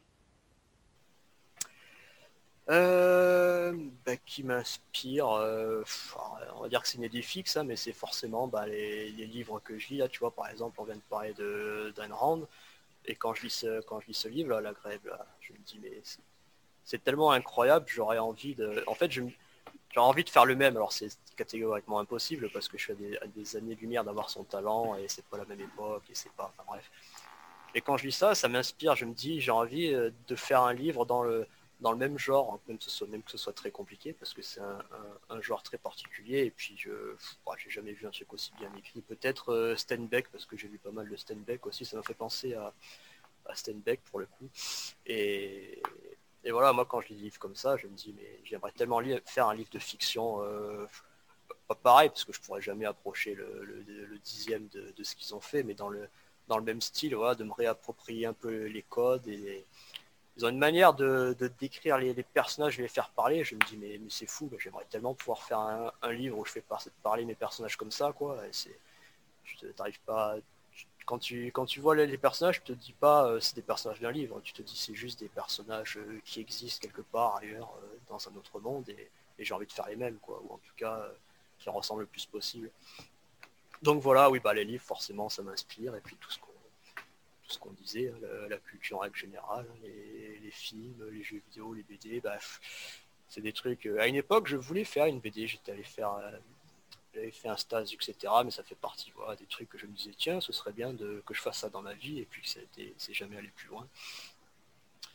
Et voilà, et après, peut-être d'un point de vue plus, euh, je vais pas dire terre à terre, mais plus euh, professionnel, euh, ben, j'aime bien, j'aime bien des gens comme ben, Patrice Cal, que je le répète parce que voilà, c'est vraiment, c'est vraiment quelqu'un que j'aime beaucoup. Bah, Dimitri évidemment parce que Dimitri j'ai l'impression qu'il fait euh, un peu comme Patrice qui fait ce que j'aimerais faire mais avec euh, des années et des, énormément de coups d'avance Donc ça, ça m'inspire parce que je me dis, c'est ça qu'il faut que je fasse, il faudrait que je fasse plus de mails, il faudrait que je fasse un vrai site. Enfin, j'ai un site, mais que je m'en sers beaucoup plus et que voilà, je passe beaucoup plus de temps, comme il le fait lui, en fait, à créer pour moi que pour les autres.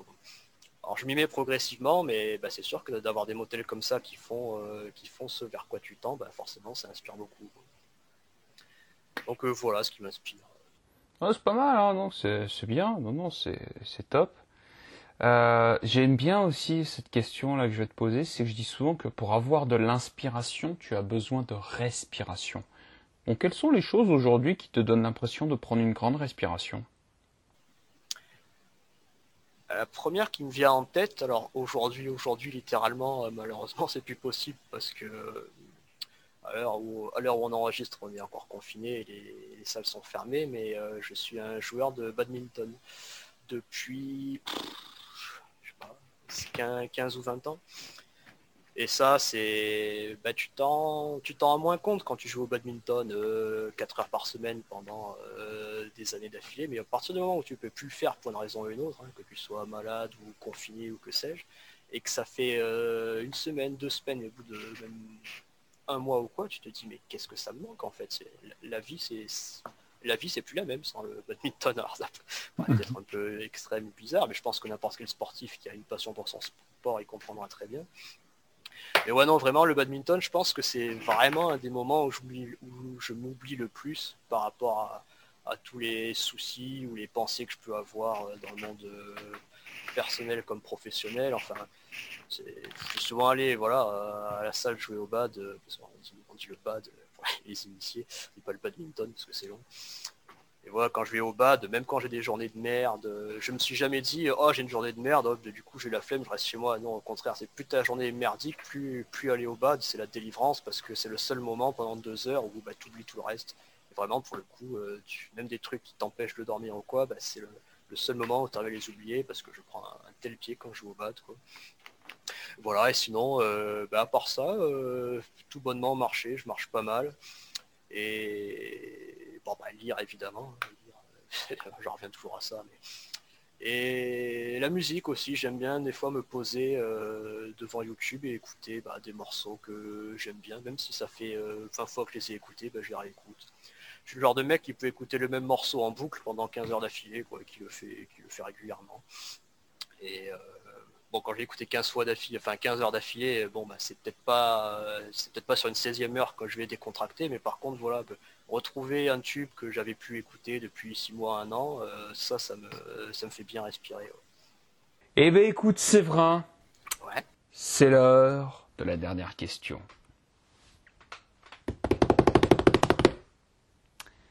Qu'as-tu envie de créer aujourd'hui? Euh, bah, Beaucoup de choses, en fait. Beaucoup de choses.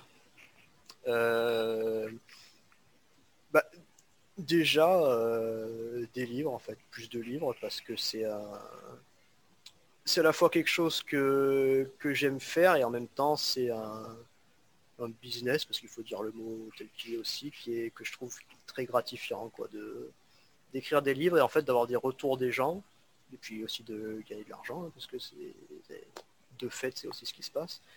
De gagner de l'argent en vendant des livres je trouve ça top parce que voilà tu nous, en plus, on fait des livres de non-fiction, donc euh, ben, on essaye de rendre service aux gens en leur apprenant des choses qui leur sont utiles. Et des retours qu'on a, ben, ça marche. Enfin, sans vouloir me le raconter, c'est pas moi qui le dis, hein. c'est dans les avis Amazon, il y a plein de gens qui me disent Oh super, ça nous a aidé, euh, c'est top, euh, maintenant j'arrive à avoir des résultats, ça c'est un compliment, c'est tellement fou, tu te dis Toi, tu as pris plaisir à écrire un livre, il y a un gens qui donné des gens qui t'ont donné de l'argent pour l'avoir, et en plus tu les as tu les as aidés, ils sont super reconnaissants. Donc à un moment, pourquoi j'aurais envie de créer autre chose, quoi. C'est juste, euh, c'est juste le feu, quoi. Et euh, bah, aussi un peu autour des livres, une peut-être une une communauté de gens, vraiment les gens qui nous suivent euh, sur les livres avec Dimitri depuis le plus longtemps et qui sont vraiment les plus les plus fidèles, etc. un truc auquel on est en train de réfléchir, mais voilà, j'aimerais bien faire une, une créer une communauté où c'est vraiment des, des gens bienveillants et qui ont les, mêmes centres d'intérêt, qui sont intéressés par nos livres, etc. Ce qu'on n'a pas trop en fait pour le moment, parce que voilà, on a Dimitri a créé un gros groupe Facebook qui s'appelle Side Seul France, où euh, c'est plus c'est plus généraliste, c'est sur tout ce qui est sur le side business, c'est-à-dire sur les activités euh, à côté de ton activité euh, salariée, si salarié. Et donc là, effectivement, il y a beaucoup de gens qui nous connaissent, qui nous apprécient, mais c'est pas vraiment focus sur les livres. Quoi. Pareil pour les, tous nos abonnés mail. C'est des abonnés qui viennent beaucoup de sujets divers ou qui, viennent, pour, qui viennent du side seul. Et j'aimerais bien vraiment faire, enfin on aimerait bien parce que c'est Dimitri aussi qui est très chaud là-dessus et bah, un désir partagé, voilà, de, se faire une communauté vraiment de, lecteurs de, notre série 7 euh, techniques et puis pourquoi pas d'autres euh, séries ou livres derrière pour, euh, bah, pour nous aider lors des lancements et pour se faire voilà une communauté plus restreinte mais de gens vraiment vraiment chauds et, motivés. Et puis j'aimerais créer tellement de choses, peut-être beaucoup, mais bon tant pis, il hein, faut être ambitieux. J'aimerais créer des formations aussi parce que je me dis que je peux aller plus loin que, que dans les livres. Et j'aimerais un peu voilà, me faire le, me lancer dans le baptême du feu, de faire des formations en vidéo, même si à l'heure où je te parle, ça me terrorise parce que je montre pas souvent ma tronche, c'est pas quelque chose que j'aime trop faire, mais je suis assez, fasciné par l'exercice de faire une formation où tu rentres vraiment dans le détail, où tu vas me rentrer dans des, points techniques sur euh, quel bouton il faut cliquer sur Word ou sur euh, GIMP, enfin ou sur Canva, des outils graphiques pour faire telle chose, vraiment entrer dans le détail, tu vois, ça c'est quelque chose qui m'intéresserait de faire, parce que c'est aussi euh, pareil, un type de business qui je pense est à la fois gratifiant et rentable. Ça fait plusieurs fois, ça fait deux fois que j'ai le mot business, mais euh, parce que j'ai envie de créer pour vraiment. C'est pas un gros mot, hein. Le bah, mot business, c'est pas un gros mot. Hein. Bah, pour moi, non, du tout. Bah, en même temps, quand tu as une reine, il vaut mieux pas que ce soit un gros mot. Mais, hmm. mais je sais que ouais, il y a des gens qui vont peut-être qui sont peut-être pas forcément de cet avis et qui se disent ah ouais vendre des livres pour gagner de l'argent euh, enfin moi j'ai pas de honte avec ça. C'est pas pour ça mais c'est aussi pour ça. Mais bref que ce soit les livres ou autre chose in fine euh, pourquoi des business? Parce que la plus grosse mon objectif ultime euh, est-ce que j'aimerais que j'aimerais créer le plus ardemment? C'est bah, c'est ma liberté c'est peut-être un peu pompeux mais c'est de d'être totalement libre euh, géographiquement, financièrement et à tout point de vue, de se dire euh, je n'alloue mon temps à 100% que à des choses que j'ai envie de faire. Si un jour j'ai envie de lire 12 euh, heures, bah, je lis 12 heures, ou si je, veux dormir, si je veux dormir à 12 heures, je dors 12 heures, même si j'arrive plus trop en ce moment. Et donc voilà, bah, pour tout ça, il y a des étapes intermédiaires, mais ça c'est un peu l'objectif créatif ultime, même si c'est une création de l'esprit ou éthéré, je sais pas comment dire, immatériel. Mais voilà, tout ce que je fais, en fait, ça tend vers cet objectif ultime, à vrai dire. Et puis plus prosaïquement, parce que c'est vrai que j'en ai un peu parlé, mais euh, j'aimerais bien à terme faire euh, peut-être un jour un jeu vidéo, peut-être quand je serai totalement libre et que j'aurai que ça à faire de ma vie. J'aimerais bien faire un jeu vidéo parce que euh, voilà, avec, l'ami avec lequel on s'est lancé dans le prix de demande, on est des, des gros, des gros joueurs et souvent quand on voit des jeux on se dit mais pourquoi ils ont fait ça, ça c'est nul, moi j'aurais fait comme ça et moi j'aurais fait comme ci et tout. Et à je me dis bah ce serait bien de si t'es si fort de le faire toi-même pour voir vraiment ce que c'est quoi. Et puis après j'arrête, hein, mais comme quoi c'est pas les idées qui manquent. Euh, je pense que j'aimerais aussi beaucoup faire écrire de la non euh, de la fiction, non l'inverse, euh, pas, pléonasme, mais bref, d'écrire de la de la fiction, parce que pour un moment, j'ai écrit des livres euh, non-fiction, et ça me plaît beaucoup, et ça marche bien, je suis content. Mais mon premier amour, entre guillemets, ce à quoi je pensais quand j'étais tout petit, et que tu me disais qu'est-ce que tu voudrais faire, euh, qu'est-ce que tu voulais faire quand tu étais enfant, bah, c'était plus raconter des histoires, hein, parce que c'est ça que je lisais, et c'est ça que j'ai beaucoup lu, même si je lis aussi du dev perso, je lis beaucoup, beaucoup de fiction. Et voilà, c'est quelque chose que j'aimerais bien, bien concrétiser, parce que j'avais commencé à écrire des, des livres, des nouvelles, des, fanfictions, comme on dit, etc., à différentes étapes de ma vie, mais bon, c'est jamais allé euh, très très loin, hein. jamais allé nulle part, hein. c'était des débuts, des, des typages comme ci, de ci, de là. Mais c'est quelque chose que j'aimerais bien à terme faire euh, sérieusement et pour de bon, quoi. Voilà, là je pense que j'ai quand même fait le tour, et c'est déjà pas mal. Ouais, en fait, je, valide tout. Je, ah, bah, valide tout. Ouais, parce qu'en fait, euh, euh, écrire des bouquins pour être reconnu et gagner de la thune, je valide. Ouf. Je... Ouais, non, parce que... ouais, moi... Hein. Ouais, non, je, je valide parce que, voilà, je trouve que c'est le... Enfin, moi, je trouve que c'est le truc le plus cool dans la vie. Enfin, moi, ça m'a... Ça m'arrive, ce... voilà. J'ai fait pas mal de choses, voilà, j'ai lancé plein de... J'ai fait plein de trucs à côté, j'ai fait plein de projets. Et je dois avouer que quand j'écris un livre, c'est ce, ce sont souvent les produits où j'ai le plus souvent euh, des retours et souvent de bons retours. Et putain, quand les gens me disent ouais putain j'ai adoré ton livre, euh, j'ai envie de connaître la suite ou euh, franchement j'ai adoré, tu fais ouais putain c'est cool. Ouais, mais Ça, c'est ça- une rémunération quasiment euh, pff, presque. C'est pas ça qui te fait manger, mais c'est presque. Ah, euh, ça fait moi, ça aussi fait la journée. gratifiant. Ouais, voilà, ça te fait la journée. C'est presque aussi gratifiant que, que le chèque à la fin du mois. Quoi. Ah, moi, que si on était j'avoue, juste payé la même somme et qu'on n'avait aucun retour, qu'on savait pas ce que pense son lecteur ou quoi, ce serait beaucoup moins. Enfin, ça aurait rien à voir. Quoi. Rien à voir. Euh, tu parlais de formation en ligne. Normalement, quand ton podcast sera sorti, j'aurai sorti au moins une formation en ligne. Bah, félicitations. Ouais, ouais, j'en aurais au moins sorti une. Et surtout que j'ai un gros projet, en fait. euh, j'ai une grosse idée, voilà, de. Je sais pas si on peut appeler ça de formation, mais ouais, j'ai une idée d'infoproduit, là, que. On en parlera en off, t'inquiète. Donc euh, là, je te, toi, je te dis rien, auditeur, euh, ou alors tu seras peut-être au courant quand tu écouteras ça. Et jeux vidéo, il se trouve que je- quand je suis allé à la bibliothèque, je suis tombé sur des livres qui parlaient d'écrire un scénario pour les jeux vidéo. Ah, passionnant. Je voulais Et faire ça aussi passionnant. l'époque, ouais, ouais. Voilà, passionnant. Et là, je me dis, euh, c'était une idée en tête, mais là, il faudrait peut-être que j'y pense. J'aimerais bien interviewer des gens, voilà, dans le milieu du jeu vidéo, notamment des scénaristes pour des jeux vidéo. Parce que je dois avouer que ça, ça doit être sympa.